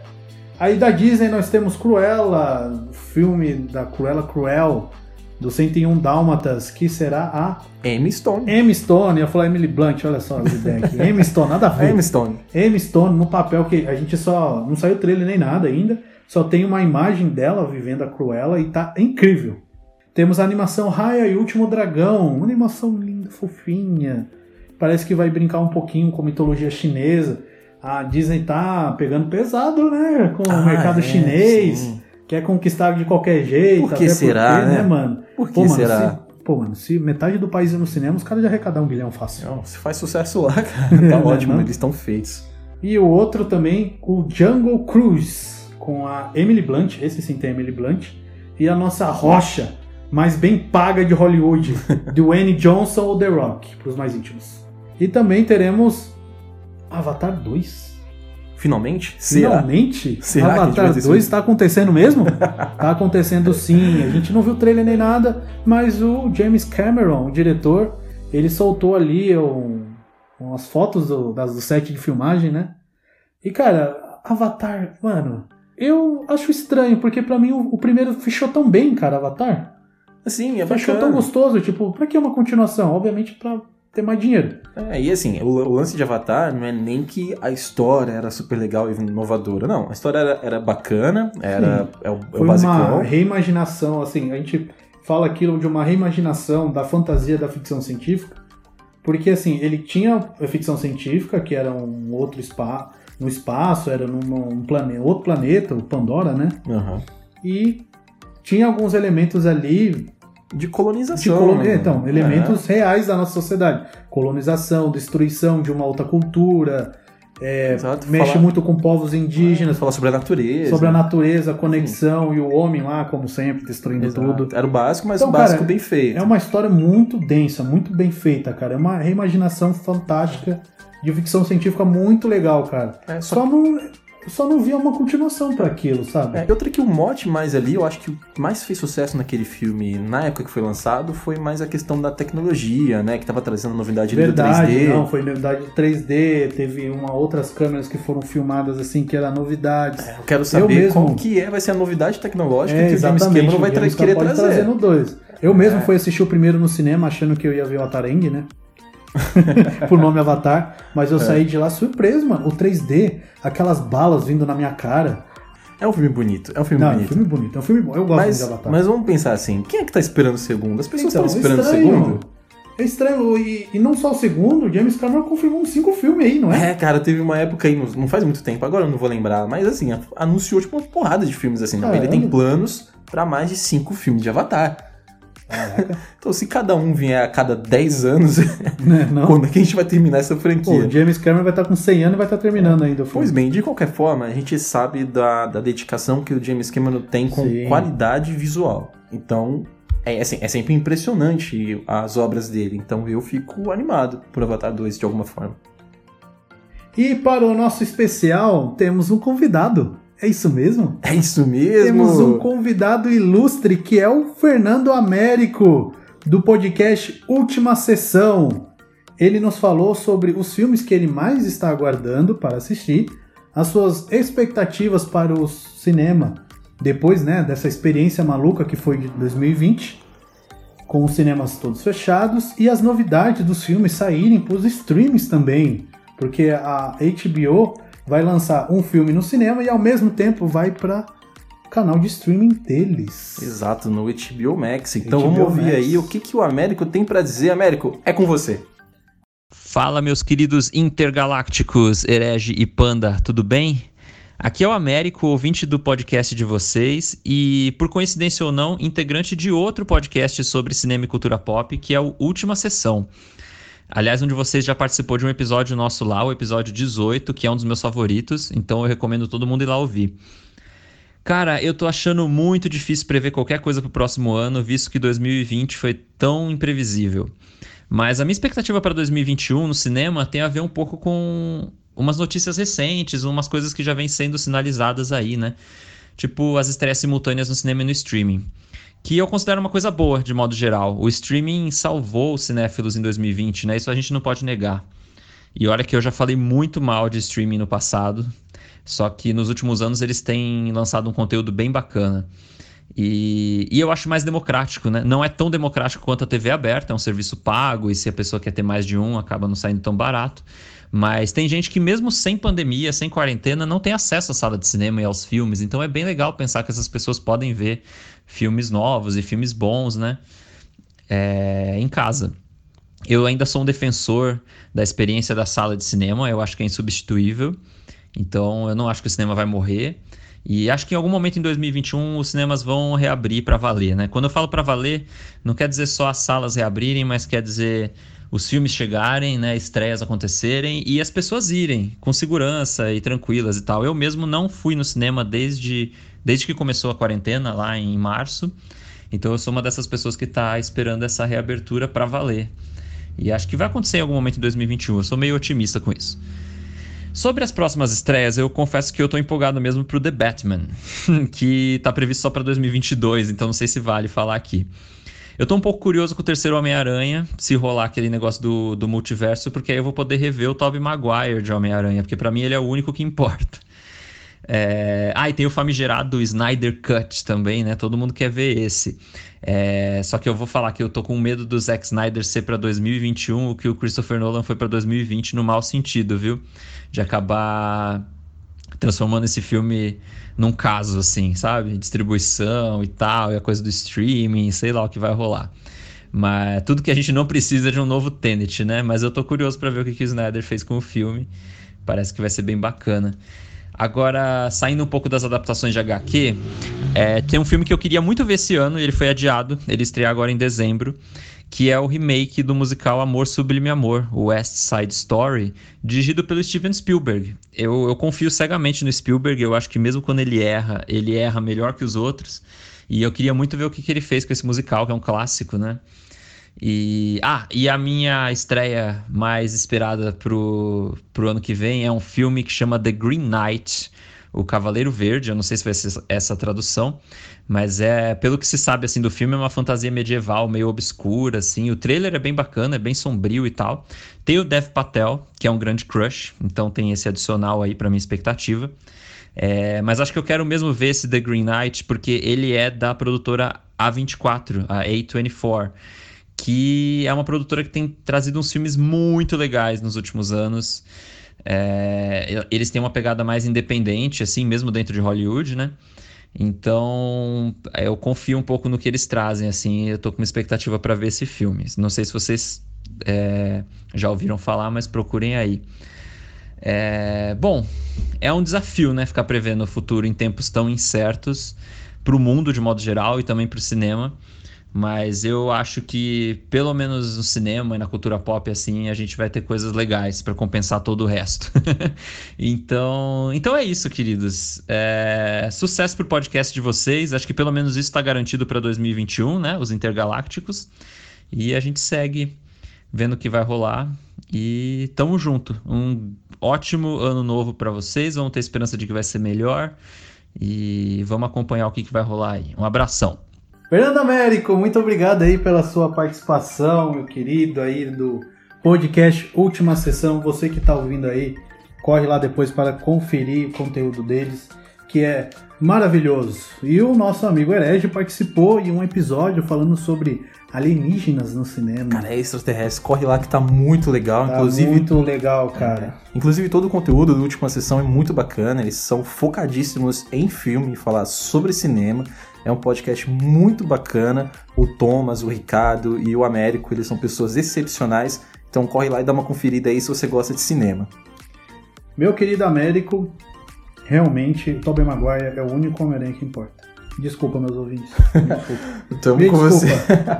Tom Holland não, não dá, cara. O Andrew Garfield eu acho muito melhor do que o Tom Holland. Tô causando intrigas aqui é pra causar mesmo. Não, quem, quem, quem gosta do. Cara, quem gosta do Tom Holland? E o West Side Stories eu não conhecia, não tinha ouvido. E parece ser muito interessante aí, um musical. Não sou muito fã de musical, sou um cara meio dark. Sou um cara meio coração, assim, puro ódio e mal. Aham. E musical nunca foi meu, muito meu forte. Cara, você gosta de Sweeney Todd? É um musical que tem. Gosto. Esse eu Aí, ó, gosto. é- esse, esse é eu Dark, aí, ó. É Dark, é Dark, ele gosta. Eu não sou muito ligado em, em musicais, mas eu confesso que existe um trabalho muito, Não, muito legal e de certeza, qualidade, tem o, assim. O Rei do. Show, do Uau! Hugh sim, Jackman, sim. maravilhoso aquele filme, cara. Eu falo todos, assim, mas não sou muito fã. Mas, pô, tem o Steven Spielberg na direção, cara. O bagulho vai ser bom, hein? Sim, sim. Então fica a dica aí do América, porque E isso aí parece ser agora, bacana mesmo. Américo, muito obrigado, cara. Muito obrigado por ter me lembrado desse filme do Cavaleiro Verde. cara, eu lembro de ter visto há tempo atrás. E eu fiquei muito empolgado pra esse filme, cara, porque eu amo histórias arturianas, crônicas do Rei Arthur. E, cara, mano, esse. Nossa, cara, muito obrigado por ter me lembrado. Porque eu não lembro, eu esqueci Ficou- mesmo. Ficou empolgado mesmo. é que Cara, faz, eu- faz tempo que lançaram o trailer, não é? Já, já faz um tempo já, cara. E eu fui. Eu lembro que na época quando eu li não tinha nem trailer. Eu fiquei empolgado porque eu fiquei, caraca, mano, é a história do Cavaleiro Verde lá que corta a cabeça. Assim, resumindo, o conto é. Chega um cara, um soldado inteiramente verde, ele é inteiro verde, barba verde, pele verde, arma verde. Ele chega lá pros cavaleiros lá da Tábua Redonda do Rei Arthur e fala: Ó, aquele que me deferir um golpe, fique sabendo que daqui a um ano e um dia eu vou devolver, eu vou dar o troco. Quero ver quem tem coragem aqui pra me dar um golpe. Aí o Sir Gawain, que é traduzido como Dom Galvão, que é sobrinho do Rei Arthur, e fala: Pô, mano, deixa comigo, vai lá. Aí ele dá um golpe fatal, assim, sim, corta a cabeça do cavaleiro. E ele pensou, pô, mano, pronto, matei o cara, suave. Só que, pra surpresa de todos, o corpo levanta. e ele pega a cabeça. Ah, vale lembrar que é Oh, um não. gigante esse cavaleiro verde. Ele levanta, pega a cabeça e fala: beleza, você me deferiu um golpe, daqui um ano e um dia eu vou voltar pra devolver o trono, tá bom? Oh não! Oh não! Foi tipo isso, mano. Mano, aí, tipo, Deus aí céu. tem a, conta toda a história de que ele vai buscando. Aí conta a história dele, de toda essa trama, dele se preparando. Ele entra, tipo, numa quase uma esquizofrenia, assim, tipo, pô, o cara vai voltar, não sei o quê. E o filme parece que vai contar essa parte aí que a gente vê. Mano, no trailer tem uma mão de gigante assim no fundo. Ah, Que, nossa, cara, é, é, mano, é Nossa. assustador, cara, é muito louco. Parece que vai ser bem fora da casinha, bem legal mesmo. E também, nós, nossa, cara, e também temos o Patel. Ah, cara, tem o Dev Patel. Patel. A gente não precisava falar nada do filme. Falar Cara, assim, ó, vai ter um filme ano que vem, em Cara 2021, incrível. com o Dev Patel. Assistam. Ponto, cara. Ponto. Américo, mais uma vez, muito obrigado pela sua participação e contamos com vocês aqui no ano que vem. Quem sabe uma última sessão intergaláctica, hein? Oh, Espera aí, mano. Espera que vai acontecer. Um abraço pra todos vocês. Um abraço, muito obrigado. E indo para séries, nós temos aqui novidades, algumas novidades bem legais. Stranger Things foi para sua quarta temporada, um sucesso, né? Sucesso, Entre a galera. cara, unânime. Unânime. Sex Education foi pra terceira temporada, que o nosso amigo, eu não assisti, confesso. Nosso amigo Herege, ele assistiu numa poada só. Você assistiu duas temporadas numa noite, Cara, eu praticamente. assisti tudo de uma vez, mas é porque realmente é uma série muito boa. Ela consegue tratar sobre a fase né, da, da adolescência, as questões e a Sim, puberdade. sim. Descobertas. Sem ser assim tão escracho, né? É, não, não entra no, no clichê, não é bobo, fora de muitas problemáticas, inclusive tratando todos os assuntos com uma sensibilidade realmente muito bacana e que, sei lá, há tempos eu, eu não via. Eu acho que uma série que a galera lembra muito, que trata de algumas coisas assim, de uma forma bem legal, O tabu, nua né? e crua. É, acho que é da- Skins, tem alguma outra que é assim também. É, mas o Sex Education realmente é uma, uma série fora da curva e é realmente muito, mas muito bacana. É de colocar pra galerinha pequena toda assistir. Só que ela é tão boa, cara, que mesmo você já estando aí grande, já passou de algumas questões, ainda vale muito a pena assistir. É, é muito divertida. É muito divertida.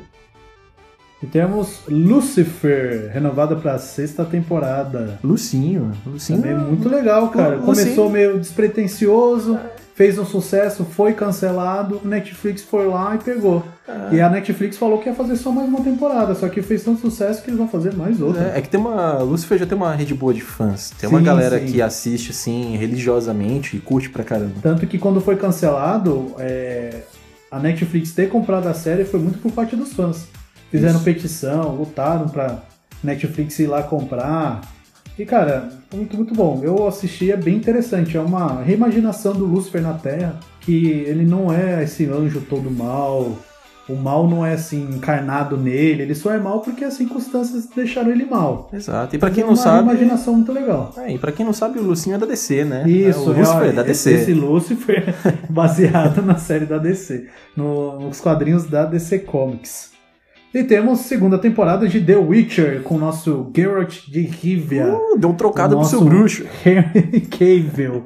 Deu um trocado pro seu bruxo. Ó, vale abundante. Cavill voltou aí, maravilhoso. E cara, que engraçado um- uma notícia aí de que Henry Cavill se machucou recentemente. Ai, que dó. Eu não sei se ele caiu do cavalo, se foi alguma uma cena de luta que ele teve que que ele se machucou. E dois dias depois ele postou a foto dele do lado do PC de atestado. tipo, mano, vou jogar muito jogo aqui, cara. É, Nossa, esse cara é demais. famoso montador de PC Gamer, ser cara. Ah, demais, que cara. tô muito empolgado pra segunda temporada, que eu amei a primeira. Eu amo os livros. Eu tô no final da, do segundo livro. Nossa, cara, eu li o primeiro muito rápido. É muito, muito bom. Apesar de ser uns livros antigos, já da década de 90, é muito fluida a leitura. É muito boa. É muito legal. Os contos, né, cara, é muito bom. Vale a pena você ler a série de livros aí. Exato. E pra quem não viu a série do The Witcher, às vezes pode estar um pouquinho com o pé atrás em querer ver, ou não gosta muito do Henry Cavill. É uma história que eles conseguem dividir muito bem pros outros personagens. Então, assim, tem outros personagens muito legais que também roubam o protagonismo. Então você vai assistir, não vai ficar só preso no Henry Cavill e no Bruxo, mas tem muita coisa pra poder assistir na série e que acaba sendo muito legal. Nós temos a quarta temporada de Dear White People, Cara Gente Branca, que gerou aí polêmicas e mais polêmicas. Mas é uma série que é necessária, necessária. E muito boa. E no mínimo boa. divertida, cara. Eu gosto. E temos a terceira temporada dos Titãs. Aqui no Brasil, como ainda não saiu HBO Max, os Titãs estão sendo transmitidos pela Netflix. Mas ela é uma produção da Warner Media. É, fuck Batman. Né? Então, tem- vai ser da hora, cara. Vai ser uma. Eu gosto muito dos Titãs, eu acho bem legal, assim, a forma como eles deram um tom pra série, que difere das séries da, da CW, como o Sim. Arqueiro, a Supergirl e o Flash, por família, exemplo. né? Mais Exato. Algumas pessoas dizem que na série dos Titãs eles pesaram a mão meio que além da conta, ou de uma forma meio infantilizada, mas assim, eu É gostei, boa, cara. mano. É Pra boa. caramba. Eu gostei pra caramba. Então eu fico ansioso pela próxima temporada.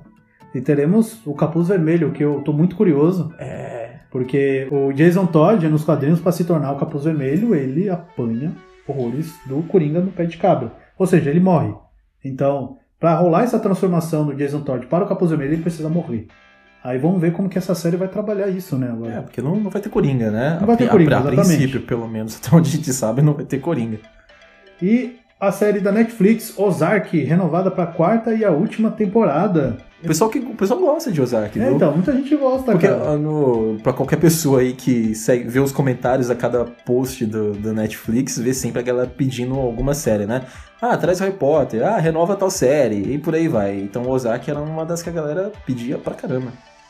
E foi renovada para a terceira e última temporada o Perdidos no Espaço, que é muito legal, cara. Eu não assisti a segunda temporada ainda, só assisti a primeira. E, cara, é bem divertido, é muito legal. O Perdidos no Espaço tem um, um espaço no, meu coração.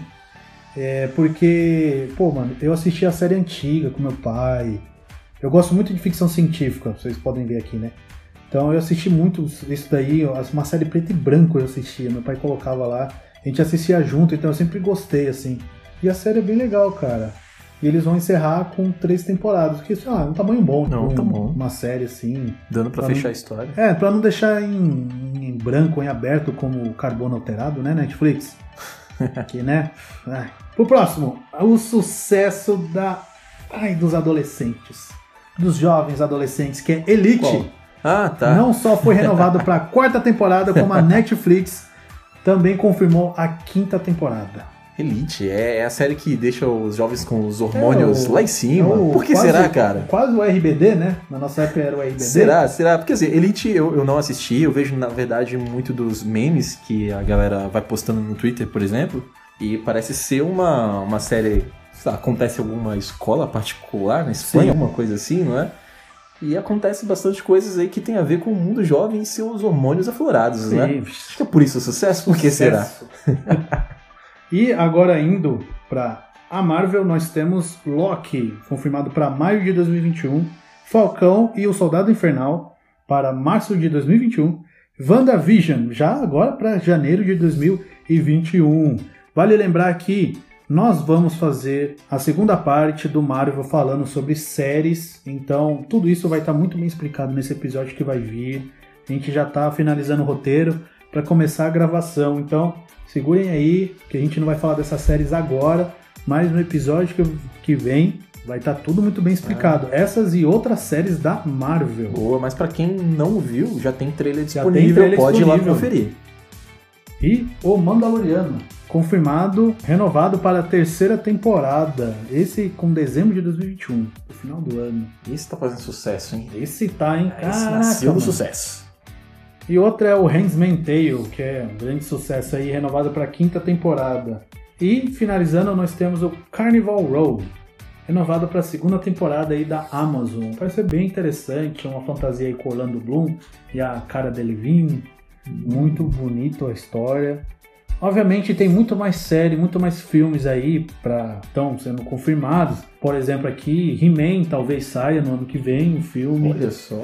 Só que aí, né, não são coisas que ainda não tem certeza. Então a gente trouxe aqui os mais badalados, o que a galera mais tá aguardando. Sim, o que tá no hype aí, principalmente os blockbusters, e mais assim, já é muita coisa, né, cara? Já é muita Olha coisa. o tanto de coisa que a gente falou. Já é muita coisa. E agora nós temos um outro convidado. Uhul! Um outro convidado pro nosso especial. É o nosso querido intergaláctico Vinícius Barbosa, esse mesmo, que se der tudo certo, ele vai aparecer muito mais aqui no nosso podcast no ano que vem, para falar de videogames. Já que ele é tão especialista quanto eu, até mais até se bobear. É, cara, porque a gente tá falando muito aqui sobre o cinema e as séries, mas uma coisa que tá sempre em evidência aí, e muitas vezes muito junto com os cinemas e as séries, são os games. São os games. Então, editor, bota aí o áudio do nosso querido intergaláctico Vini. Chega mais, Vini. Salve pessoal, tudo bem? Aqui é o Vini.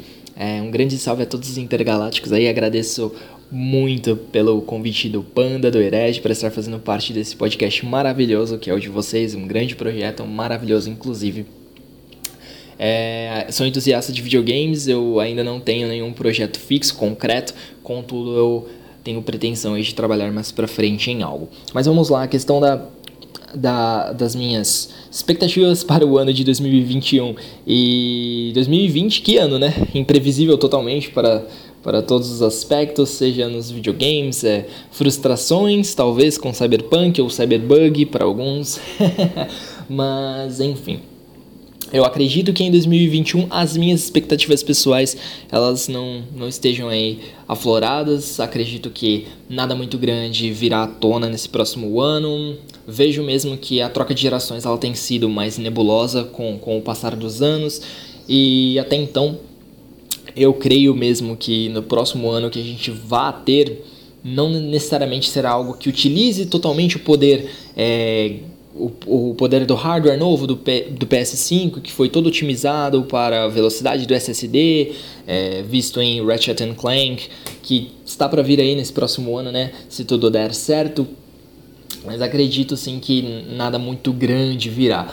Talvez mais 4K rodando a 60 frames, né? Jogos em 4K com HDR ligado e um bom desempenho nos mesmos mas nada utilizando aí o DualSense em sua totalidade, ou até mesmo o SSD afinco no, na questão do PlayStation 5. Acredito que a Microsoft, por sua vez, ela vai, ela vai na verdade, é, fazer uso aí do seu, dos seus serviços, então acredito que ela vai dar mais enfoque no Xbox Game Pass, como sempre tem feito, e tem dado muito certo, né? Até porque a, as duas empresas têm focos diferentes, então eu vejo que tem mercado para todo mundo. Até a Nintendo mesmo tem ganhado muito dinheiro aí com jogos single player. E por que não, né? Todo mundo tem feito jogos uh, multiplayer, tem rendido com Battle Royale. Mas a Nintendo, por sua vez, investiu forte nos jogos single player e vendeu milhões e arrecadou milhões aí com Animal Crossing New Horizons. Uh, então, eu acho que nada de muito grande virá aí para nós nesse próximo ano. Mais do mesmo. E talvez jogos aí com mais texturas, mais resolução, como eu disse, né? Mais 4K 60 frames, mas nenhuma mecânica nova, duvido muito. Pelo que eu tenho visto, não tem títulos que me agradem. Eu gostaria muito de ver algo sobre Elden Ring, até porque está vindo, né, do, da série Souls com o George R. George R. R. Martin. Uh, não sei pronunciar corretamente esse nome, é muito difícil, mas enfim. Eu acredito que seja o título aí que mais me me faz pensar no próximo ano. Os demais, eles virão, mas acredito que talvez eu, eu, eu vá me interessar por eles perto do seu lançamento. Uh, a Valve também é um jogo que, que me interessa bastante, mas enfim, acredito que nada muito grande virá aí nesse próximo ano. Bom, isso mesmo, galera. Eu acho que não tem muito mais a ser adicionado. Eu agradeço novamente pela oportunidade de estar fazendo parte desse projeto super bacana que é o Intergalácticos. Panda e Herege são pessoas muito legais aí que têm conduzido esse projeto. E eu desejo boas festas, um ótimo Natal, um ótimo ano novo a todos. Espero que vocês se cuidem bastante, porque é um período bem delicado né, que a gente vem vivendo aí nesse ano de 2020. Então a gente tem que ser bem cuidadoso com as pessoas, ser cuidadoso conosco. Então, cuidem um dos outros e é isso. Valeu, falou! Muito obrigado pela sua participação, meu querido amigo Vinícius. Muito obrigado aí por dizer as suas expectativas para o mundo game e o qual lançamento você mais aguarda.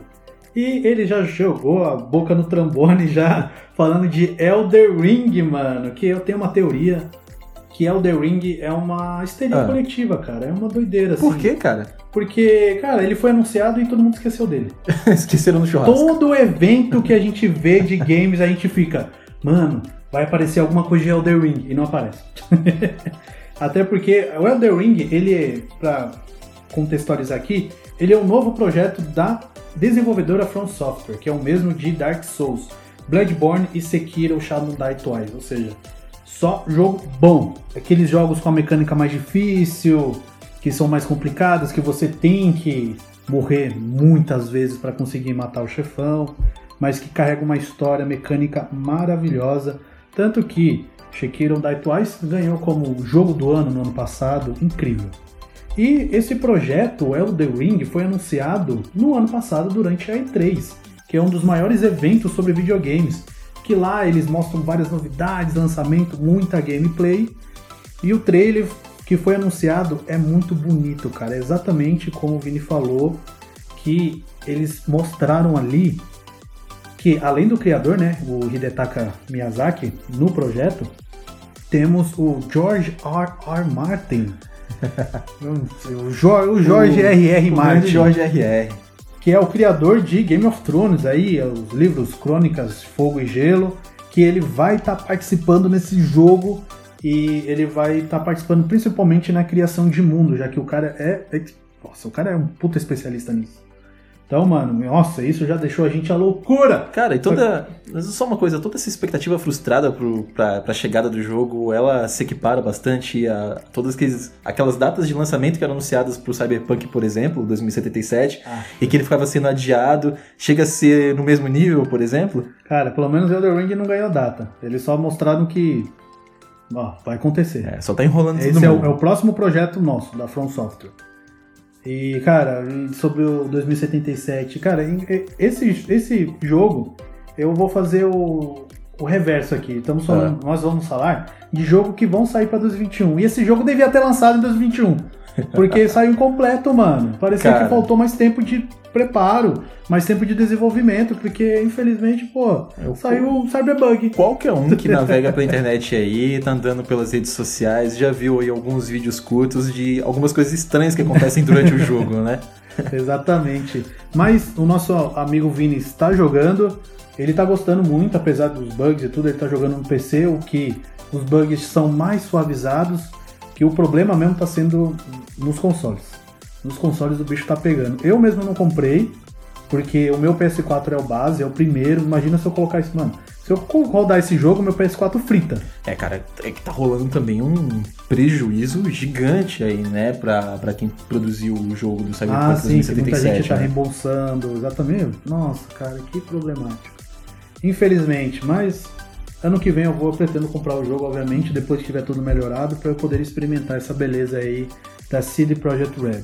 Agora vamos para uma lista rapidinho de jogos mais aguardados para 2021. Exato. É só, só um, só um adendo claro, antes, né?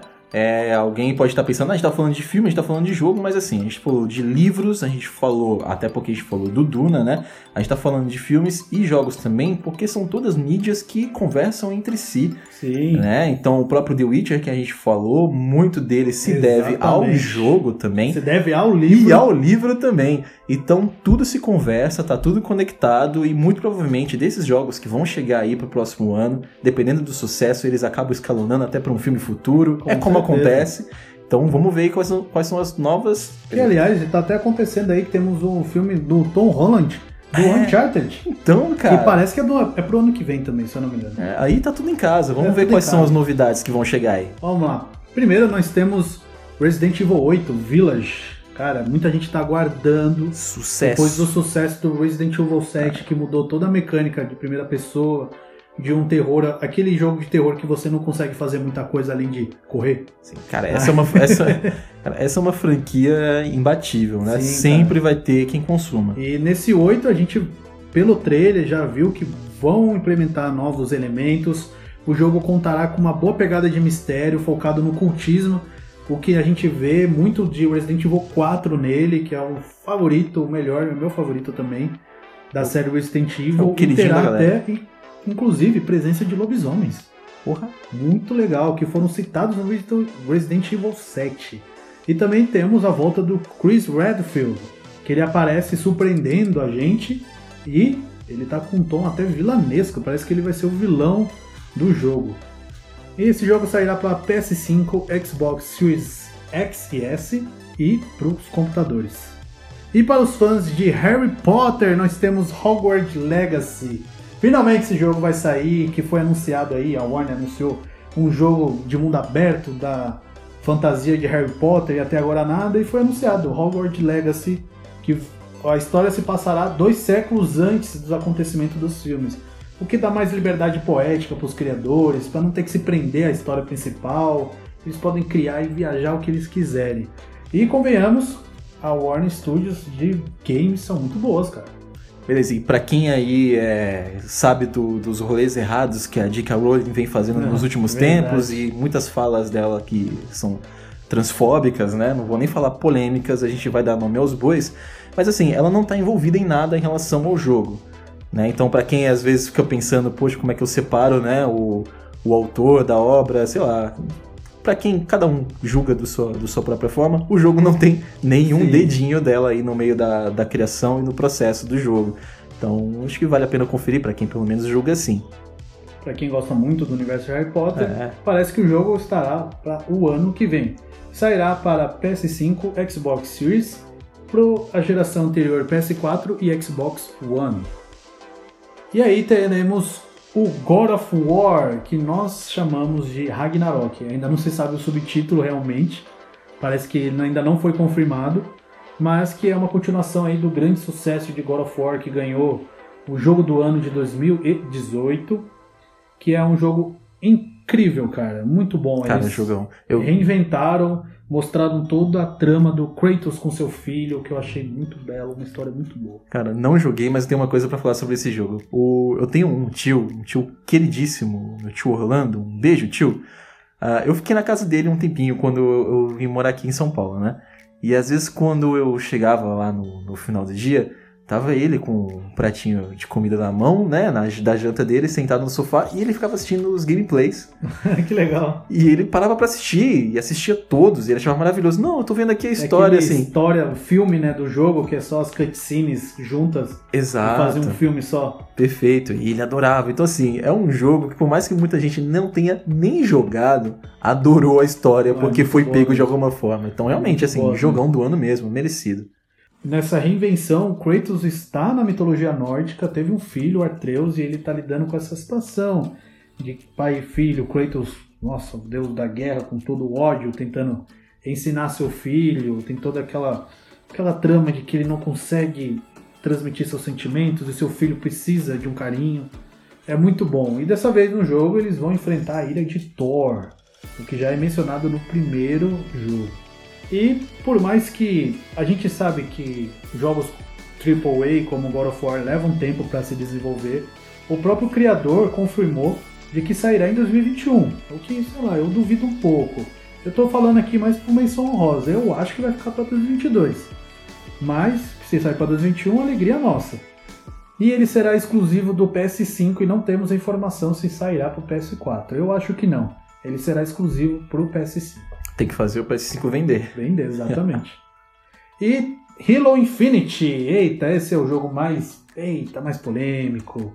Porque saiu um trailer em um evento da Xbox e o trailer era, deixou bem a desejar. Eu gostei do que eu vi, mas Pô, já rolou uma o decepção. gráfico tava feio. Mas É, tava tá- lá escrito no trailer de que o jogo tava em desenvolvimento ainda, mas É os gráficos isso. era bem feio. É, tem que Virou meme, sabe? E tipo, cara, eu não tô nem aí. Eu gosto de Halo. Se os Uhum. caras quiserem colocar mais Halo, 30 Halo, eu vou jogar os 30 Halo.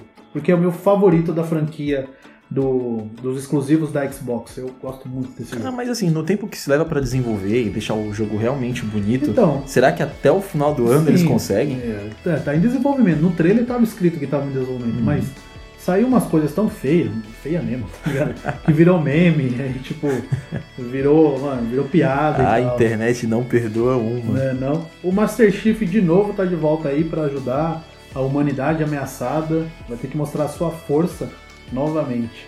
E ele será o exclusivo do Xbox Series e sairá também pro Xbox One e para PC. E temos ah, um novo jogo do Far Cry, já no seu número 6. Far Cry 6. E olha só, nesse jogo temos o ator Giancarlo Esposito enfrentando o vilão principal, que é o Anton Castilho, que é um ditador que utiliza métodos rígidos, tirando até a liberdade do seu povo para comandar do jeito como ele deseja. Como muitos ditadores que temos aí na Muito história. bom, é o básico, é o básico. Far Cry sempre trabalhou muito esse tema de extremos. Ou é extremo de poder, o extremo da loucura da pessoa, ou então o extremo até religioso com Far Cry 5, que tinha uma seita religiosa e tal. Cara, é muito bom. Eu vou te falar, eu não jogo muito Far Cry. Não conheço muito da série, mas o jogo tá bem badalado. Tem um potencial bom. Tem um potencial muito bom e tudo indica que ele sairá para o ano que vem. Far Cry 6 sairá para PS5, PS4, Xbox Series, Xbox One, Google Stadia, que é aquela plataforma de streaming de jogos da Google, que aparentemente nunca chegará aqui no Brasil porque você precisa ter uma internet muito boa para conseguir rodar streaming de games. Mas sairá para Google Stadia e para computador. E o próximo é a continuação de Horizon Zero Dawn, que se chama Horizon Forbidden West. Esse eu tô empolgado. Esse eu vou falar mais pra frente porque é um dos que eu mais aguardo. Mas esse sai pro PS4? Esse sai pro PS4, sim, e é também exclusivo do PS5. Ainda bem que sai pro PS4, porque eu não tenho PS5. Dying Light 2, muita gente não gosta, o nosso amigo Vini também não gosta, a gente briga porque ele não gosta. Mas é legal, cara, imagina, é um jogo de zumbi que mistura elementos de parkour pra você correr e matar os zumbis, faz lá suas armas. É isso, cara, é parkour com zumbis. Cara, correndo nos, atrás de você. nos jogos, todos os elementos sobre zumbis é uma coisa que ainda não, não saturou. Porque, por exemplo, não, cara, pior, no cinema é uma não. coisa que meio que deu uma saturada, Sim, né? Pior que não, cara. Eles estão se reinventando. Temos aí. é, temos outro jogo de zumbi aqui, que eu vou falar daqui pra frente. E nós tivemos o Days Gone com o PS4, que foi um sucesso relativo, vai. Não foi um- unânime, mas muita gente, entre os meus amigos e a comunidade que eu participo, muita gente gostou, cara. E o Days Gone é Apocalipse Zumbi. É uma coisa que ainda tá forte. The The Last of Us, parte 2, não é zumbi, são pessoas que estão infectadas com fungos, mas eles agem como um zumbi. Aí é um, ainda é um elemento que vende bastante, cara. Tem bastante história aí, eles estão ainda destrinchando muita coisa e a galera compra. Temos também muita coisa de Call of Duty, que é um jogo de tiro, de guerra, mas que ele tem o modo zumbi multiplayer, que também faz muito sucesso. E o próximo aqui que eu falei jogo de zumbi é o Back 4 Blood. Eu mencionei isso daqui porque eu sou muito fã de Left 4 Dead. É uma série de jogos aí de zumbi muito bom. Eu me cagava pra jogar aquele jogo, mas eu jogava. Eu falei, sou cagão, tenho medo dessas coisas. Mas eu adorava jogo aquele vai. jogo, cara. Eu jogava o multiplayer dele, era muito bom. E o Back 4 Blood parece que é um sucessor espiritual, já que a Turtle Rock Studio é a equipe que fez o Left 4 Dead, está fazendo esse novo jogo que, mano, se você for ver o trailer, parece muito Left 4 Dead. São quatro jogadores que enfrentam horda de zumbi e tentam sobreviver naquele meio caos. E ele sairá para PS5, PS4, Xbox Series, Xbox One e para computador. Ah, Vai ser pra todo mundo, esse é povão. Esse vai ser para todo mundo. E para os fãs de Senhor dos Anéis, nós temos outro jogo do Senhor dos Anéis, chama The Lord of Rings, Gollum. Você vai viver o papel do Smeagol, aquele do My Precious, meu precioso. E assim, já é o terceiro jogo da série de Senhor dos Anéis, dessa nova que saiu do Shadow of Mordor, que é muito bom. Pra quem gosta muito das histórias da Terra-média, eu recomendo muito esse jogo. Assim, eu joguei, eu boiei porque eu não, realmente eu não desconheço um pouco a história do Senhor dos Anéis, mas é o jogo tem uma premissa muito boa, cara. E esse jogo parece que vai ter influência de Príncipe da Pérsia. Cara, ele vai ter parkour, vai ter stealth, e ele vai ter que derrotar inimigos furtivos aí, o caminho de Mordor. Muito interessante, cara. É, e já que a gente tá falando do Senhor dos Anéis, tem uma série aí que tá sendo produzida Verdade, pela Amazon. Produzida pela Amazon. Exato, e que a previsão deles, pelo menos até o momento, também é de lançar no ano de 2021. Então é isso, o Senhor dos Anéis é basicamente multiplataformas Vamos também, né? expandir muito, expandiram para os games, fez muito sucesso e temos aí o terceiro dessa trilogia aí do Shadow of Mordor. Exato, tem muita coisa pra tirar do Tolkien ainda. E esse jogo sairá para PS5, Xbox Series, PS4, Xbox One, Nintendo Switch também e para os computadores. E temos Kena Bridge of Spirits. Esse é um dos meus favoritos, cara. Eu quero muito esse jogo. Mas segura aí que daqui a pouco eu vou falar dele, tá? Segura aí. Kena Bridge of Spirit, Ponte dos Espíritos. E para os fãs do grande assassino que tem um código de barra na nuca, o Agente 47, temos Hitman 3 confirmado para o ano que vem. Então ele vai voltar com novas mecânicas, novos elementos, é, novos mapas, dificuldades variantes. É muito bom, cara. Eu joguei Hitman quando ficou de graça no PS Plus. Eu tenho ele, eu joguei ele um tempo.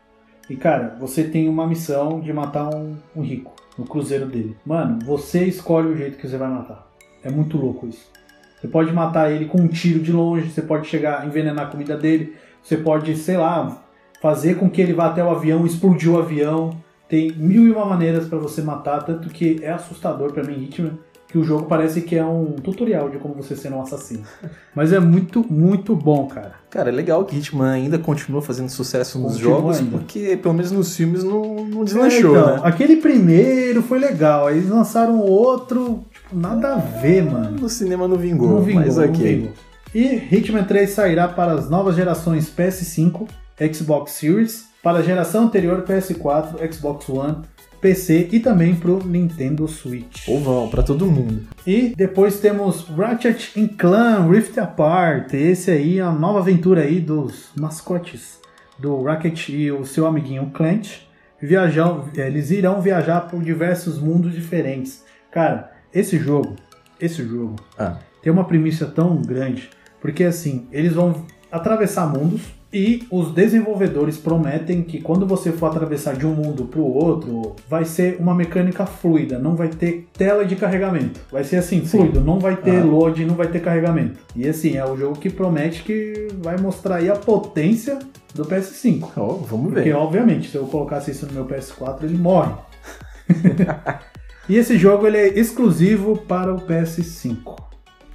Beleza, esse, esse é da Elite. Por enquanto é da Elite. E temos aí os queridinhos que gostam de Rainbow Six, um grande sucesso aí do eSport sendo transmitidos aí na televisão com grandes campeonatos mundiais. Rainbow Six Quarantine, Quarentena. E cara, isso aí é muito doido, mano, porque Rainbow Six é SWAT. É a equipe de SWAT que vai lá resolver contra os terroristas. Isso aí. Só que agora, nesse jogo, parece que teremos parasitas mutantes alienígenas. Serão os inimigos e vai ter que ser todo um modo cooperativo pra lutar contra esses mutantes alienígenas.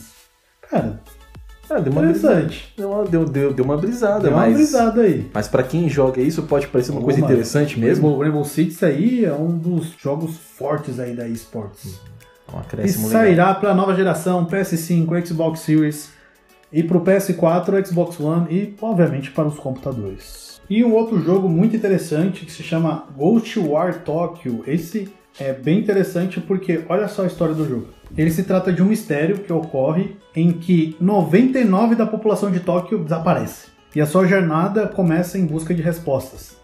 O novo jogo é da Tango Game Works, que é o mesmo estúdio do Shinji Mikami, aquele mesmo responsável por Evil Within. Que, cara, é um sucesso aí. Por mais que tem gente que não gosta dos jogos recentes do Evil Within, é, mas, cara, é um sucesso. Isso você não pode negar. Promete entregar uma trama que mistura ação, aventura com elementos sobrenaturais. Cara, só de eu assistir o trailer eu já fiquei, mano, acho que eu não vou jogar porque eu sou cagão. Mas parece ser muito, muito legal. Ah, mas não vai jogar mesmo. E o slogan do jogo diz sobre não ter medo do desconhecido, e sim ataque. Caramba, legal. E esse jogo sairá para a nova geração de PS5 e computador.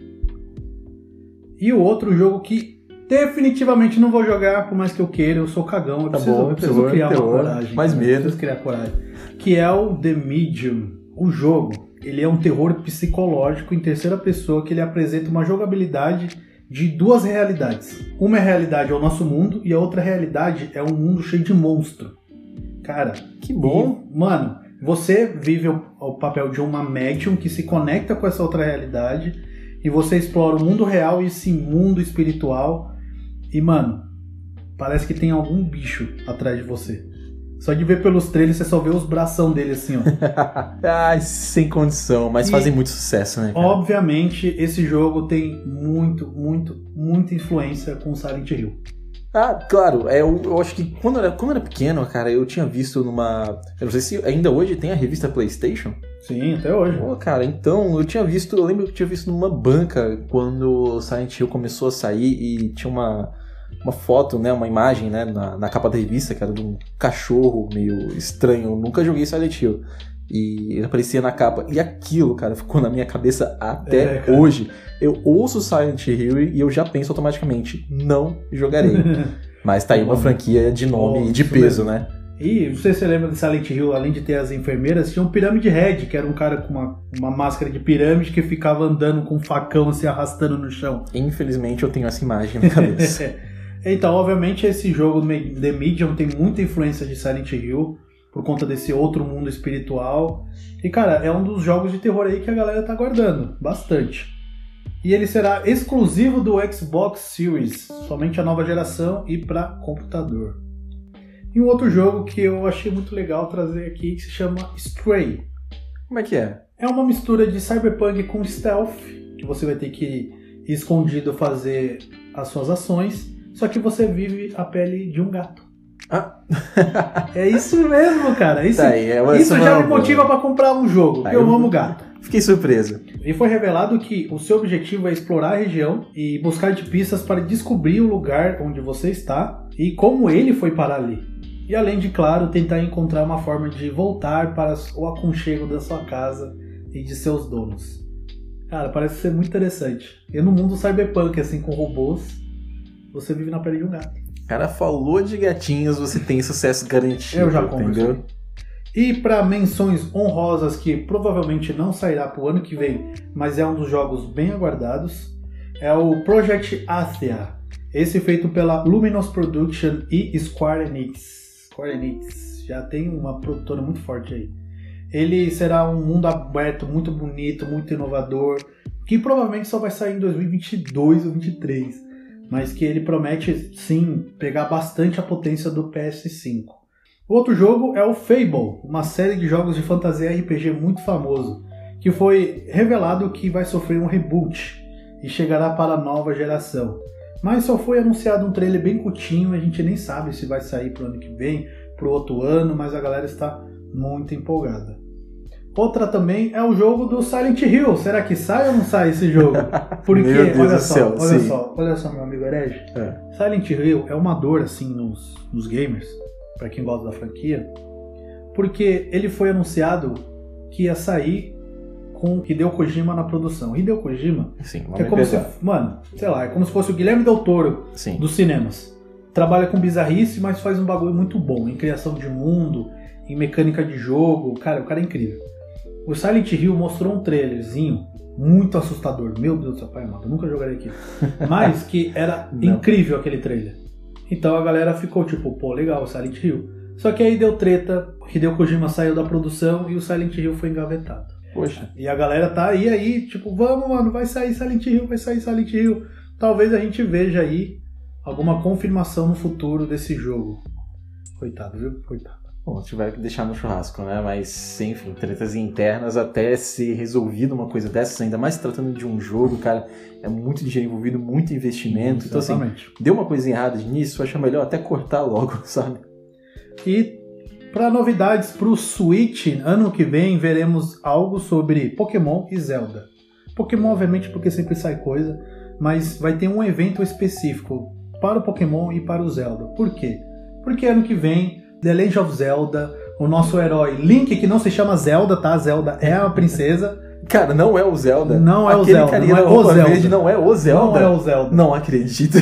Porque a franquia The Legend of Zelda vai fazer 35 aninhos ano que vem. Caraca, é velho, hein? É, então. E sabe o que fez 35 aninhos esse ano também? O quê? Foi Mario. Ah, sim. Franquia Mario. Olha. E a Nintendo, para comemorar os 35 aninhos de Mario em 2020, lançou uma coletânea, um jogo especial. Que nessa coletânea temos edição especial de remasterizações dos jogos clássicos para o Switch, que é o jogo chamado Super Mario 3D All Stars, que conta com Super Mario Sunshine, Super Mario Galaxy e o Super Mario 64. Os três jogos remasterizados num só. Cara, ah, meu coração. O sentimento é, a gente tá ficando velho. É muito bom esse jogo. A gente cara. tá ficando velho. 35 anos de 35 Mario. anos de Mario. O tempo tá passando. E a galera tá aí, né? Supondo que The Legend of Zelda também vai ganhar uma remasterização, vai ganhar um- uma edição especial com remasters. Só que o que, que poderia ser remasterizado? Obviamente, as grandes lendas The Legend of Zelda Ocarina of Time e The Legend of Zelda Majora's Mask. Já pensou, cara? Nossa, esses jogos aí é muito bom. Mas além disso, nós temos o Zelda, The Legend of Zelda Wind Walker, que é o Chibi Zelda. É o Zelda pequenininho, mais animado, muito bom jogo, inclusive. Que ele tem um efeito mais cartunesco e ele pode ganhar um porte pro Switch. E assim como Twilight Princess e o Skyward Sword, também podem chegar para o Switch. São dois outros jogos grandes da franquia The Legend of Zelda. Ou até, quem sabe, quem sabe Nintendo, eles anunciam aí uma sequência de Zelda Breath of the Wild. Porque foi anunciado que eles estão trabalhando uma sequência do jogo, mas ainda eles não, eles não revelaram nada. Mas quem sabe aí para comemorar os 35 anos aí de Zelda, tá, eles anunciam um novo jogo do Breath of the E, Wild. cara, é 35 anos, é bastante tempo. Muito provavelmente É tem coisa que tempo. eles estão preparando pra surpresa ainda e Não é vão não? soltar pra galera. Bom, eles poderiam lançar um pacote remaster grandão pro Switch e já revela o novo, mano. É novo Zelda. É, vem coisa Eu por aí. gosto, maravilhoso. Inclusive, eu estou muito atrasado com Zelda. Eu tô jogando agora Zelda Breath of the Wild. E eu joguei ontem uns 35 minutos. Por aí eu joguei. E, cara, eu já me apaixonei pro jogo. Achei já incrível. Então, por favor, Nintendo, novo jogo aí de Zelda, por favor. E o do Pokémon é que Pokémon fará 25 anos. Sim, e Pokémon, uh! cara, falou em Pokémon, é sucesso garantido, né? Sucesso garantido, cara. O que será que a gente vai ver no ano que vem? Remaster dos antigos? Pode rolar. Ou um novo jogo da franquia? Eu acho que não, porque saiu aí recente aí o Pokémon Sword e o Pokémon Shield. E saiu uma DLC aí de Tundra, uma DLC grande pro Pokémon, então não acredito que saia um novo jogo do Pokémon. Mas, pô, ia ser legal a gente ver uns remasters, hein? Pro Switch, assim, bonitinho, pra galera aí, pra old school. Porque esses jogos novos foi pensado com novas mecânicas pra galera nova que tá chegando pro Pokémon. Faz um jogo aí mais pro saudosista, pra galera mais antiga aí, Nintendo. Cara, remaster vende bem, a galera gosta mesmo. Galera é, gosta, é, um, é um investimento que vale muito a tá pena no mundo dos tá games. Tá na mão. Remaster, obviamente, que me melhora as mecânicas. Não precisa melhorar gráfico. Por exemplo, o Super Mario, sei lá, o Super Mario 64, que saiu com aquele edição especial que vem três jogos remaster. O Super Mario 64 tá com os gráficos do 64, aquele gráfico quadrado lá, mas tá bonito, tá corrigido, muitas mecânicas, não sei o que, tá muito bom. Faz isso, cara. É isso aí que a gente gosta. A gente compra, a gente compra, Nintendo. Compra.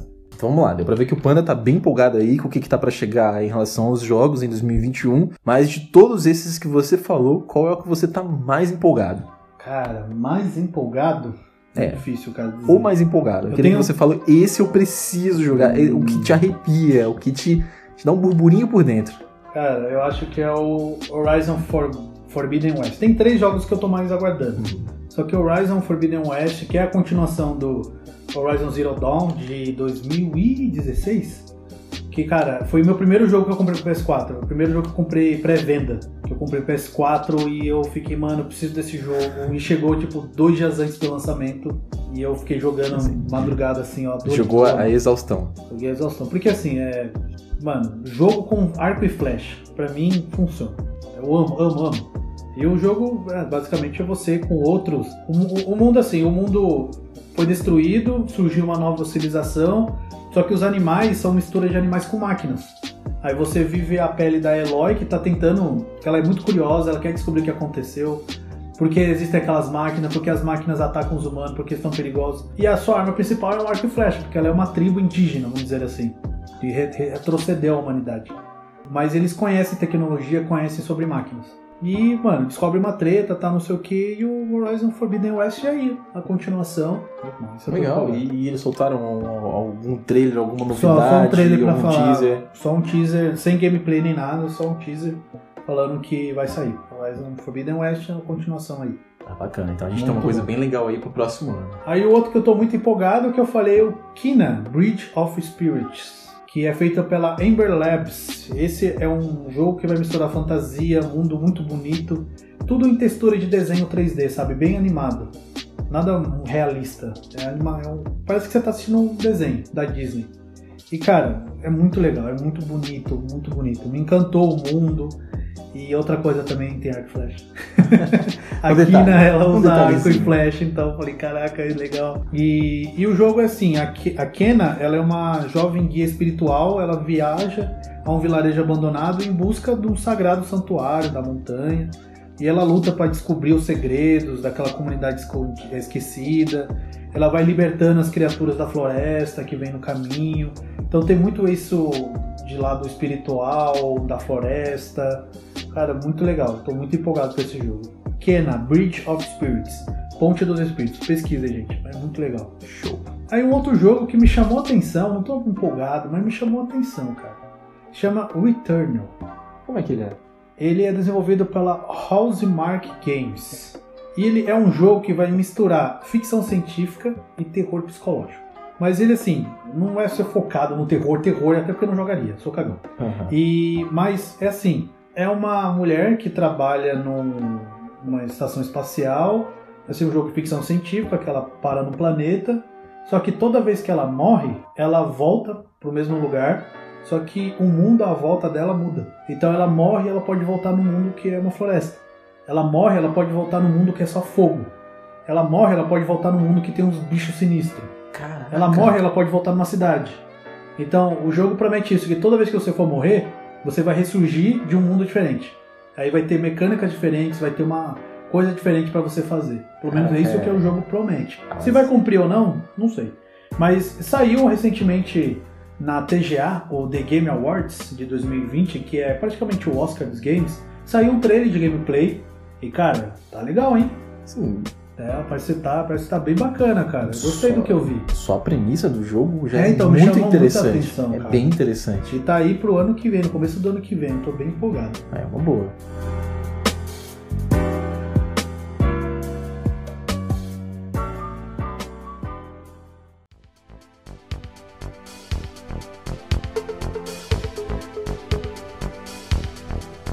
Muito obrigado para você, meu querido, minha querida ouvinte, ter nos ouvido até aqui com tanta informação, tanta coisa aí para 2021. Quanta coisa tem para ver, quanta coisa tem para jogar, quanta coisa vai ter para ouvir, quanta coisa, quanta coisa para ler. Ih, meu Deus do céu. E a gente agradece imensamente aqui novamente os nossos convidados, Fernando Américo, nosso queridíssimo Vinícius. Muito obrigado aqui pela participação de vocês. Espero ver mais vocês aqui para falar de cinema, o Vini para falar de games, para a gente aqui brisar pesado sobre videogames. E sobre os filmes também. E galera, a, a, gente agradece demais aí terem acompanhado a gente até esse final de ano. Então a gente vai se encontrar em 2021 com muitas novidades aí pelo caminho, não só dos Intergalácticos, mas de tudo que a gente falou até aqui. A gente então espera continuar nessa caminhada com vocês, porque vai ter muita coisa para rolar. É isso aí, e a gente aqui reforça para vocês conferirem lá o podcast do Última Sessão. Vamos deixar o link aqui na descrição para vocês ir lá e conferir, vale muito a pena. Então, meus intergalácticos e intergalácticas, feliz ano novo, que 2021 seja um ano muito belo e maravilhoso para vocês, melhor do que foi essa loucura que foi 2020, né? E por favor, gente, se cuidem. Se cuidem, coronavírus ainda está atacando. Fiquem em casa, usem máscara, limpem suas mãos. Só saem se for necessário, gente. Por favor, fiquem bem. É isso aí, pessoal. Um abraço. A gente se vê agora em 2021 com novidades. Beijos!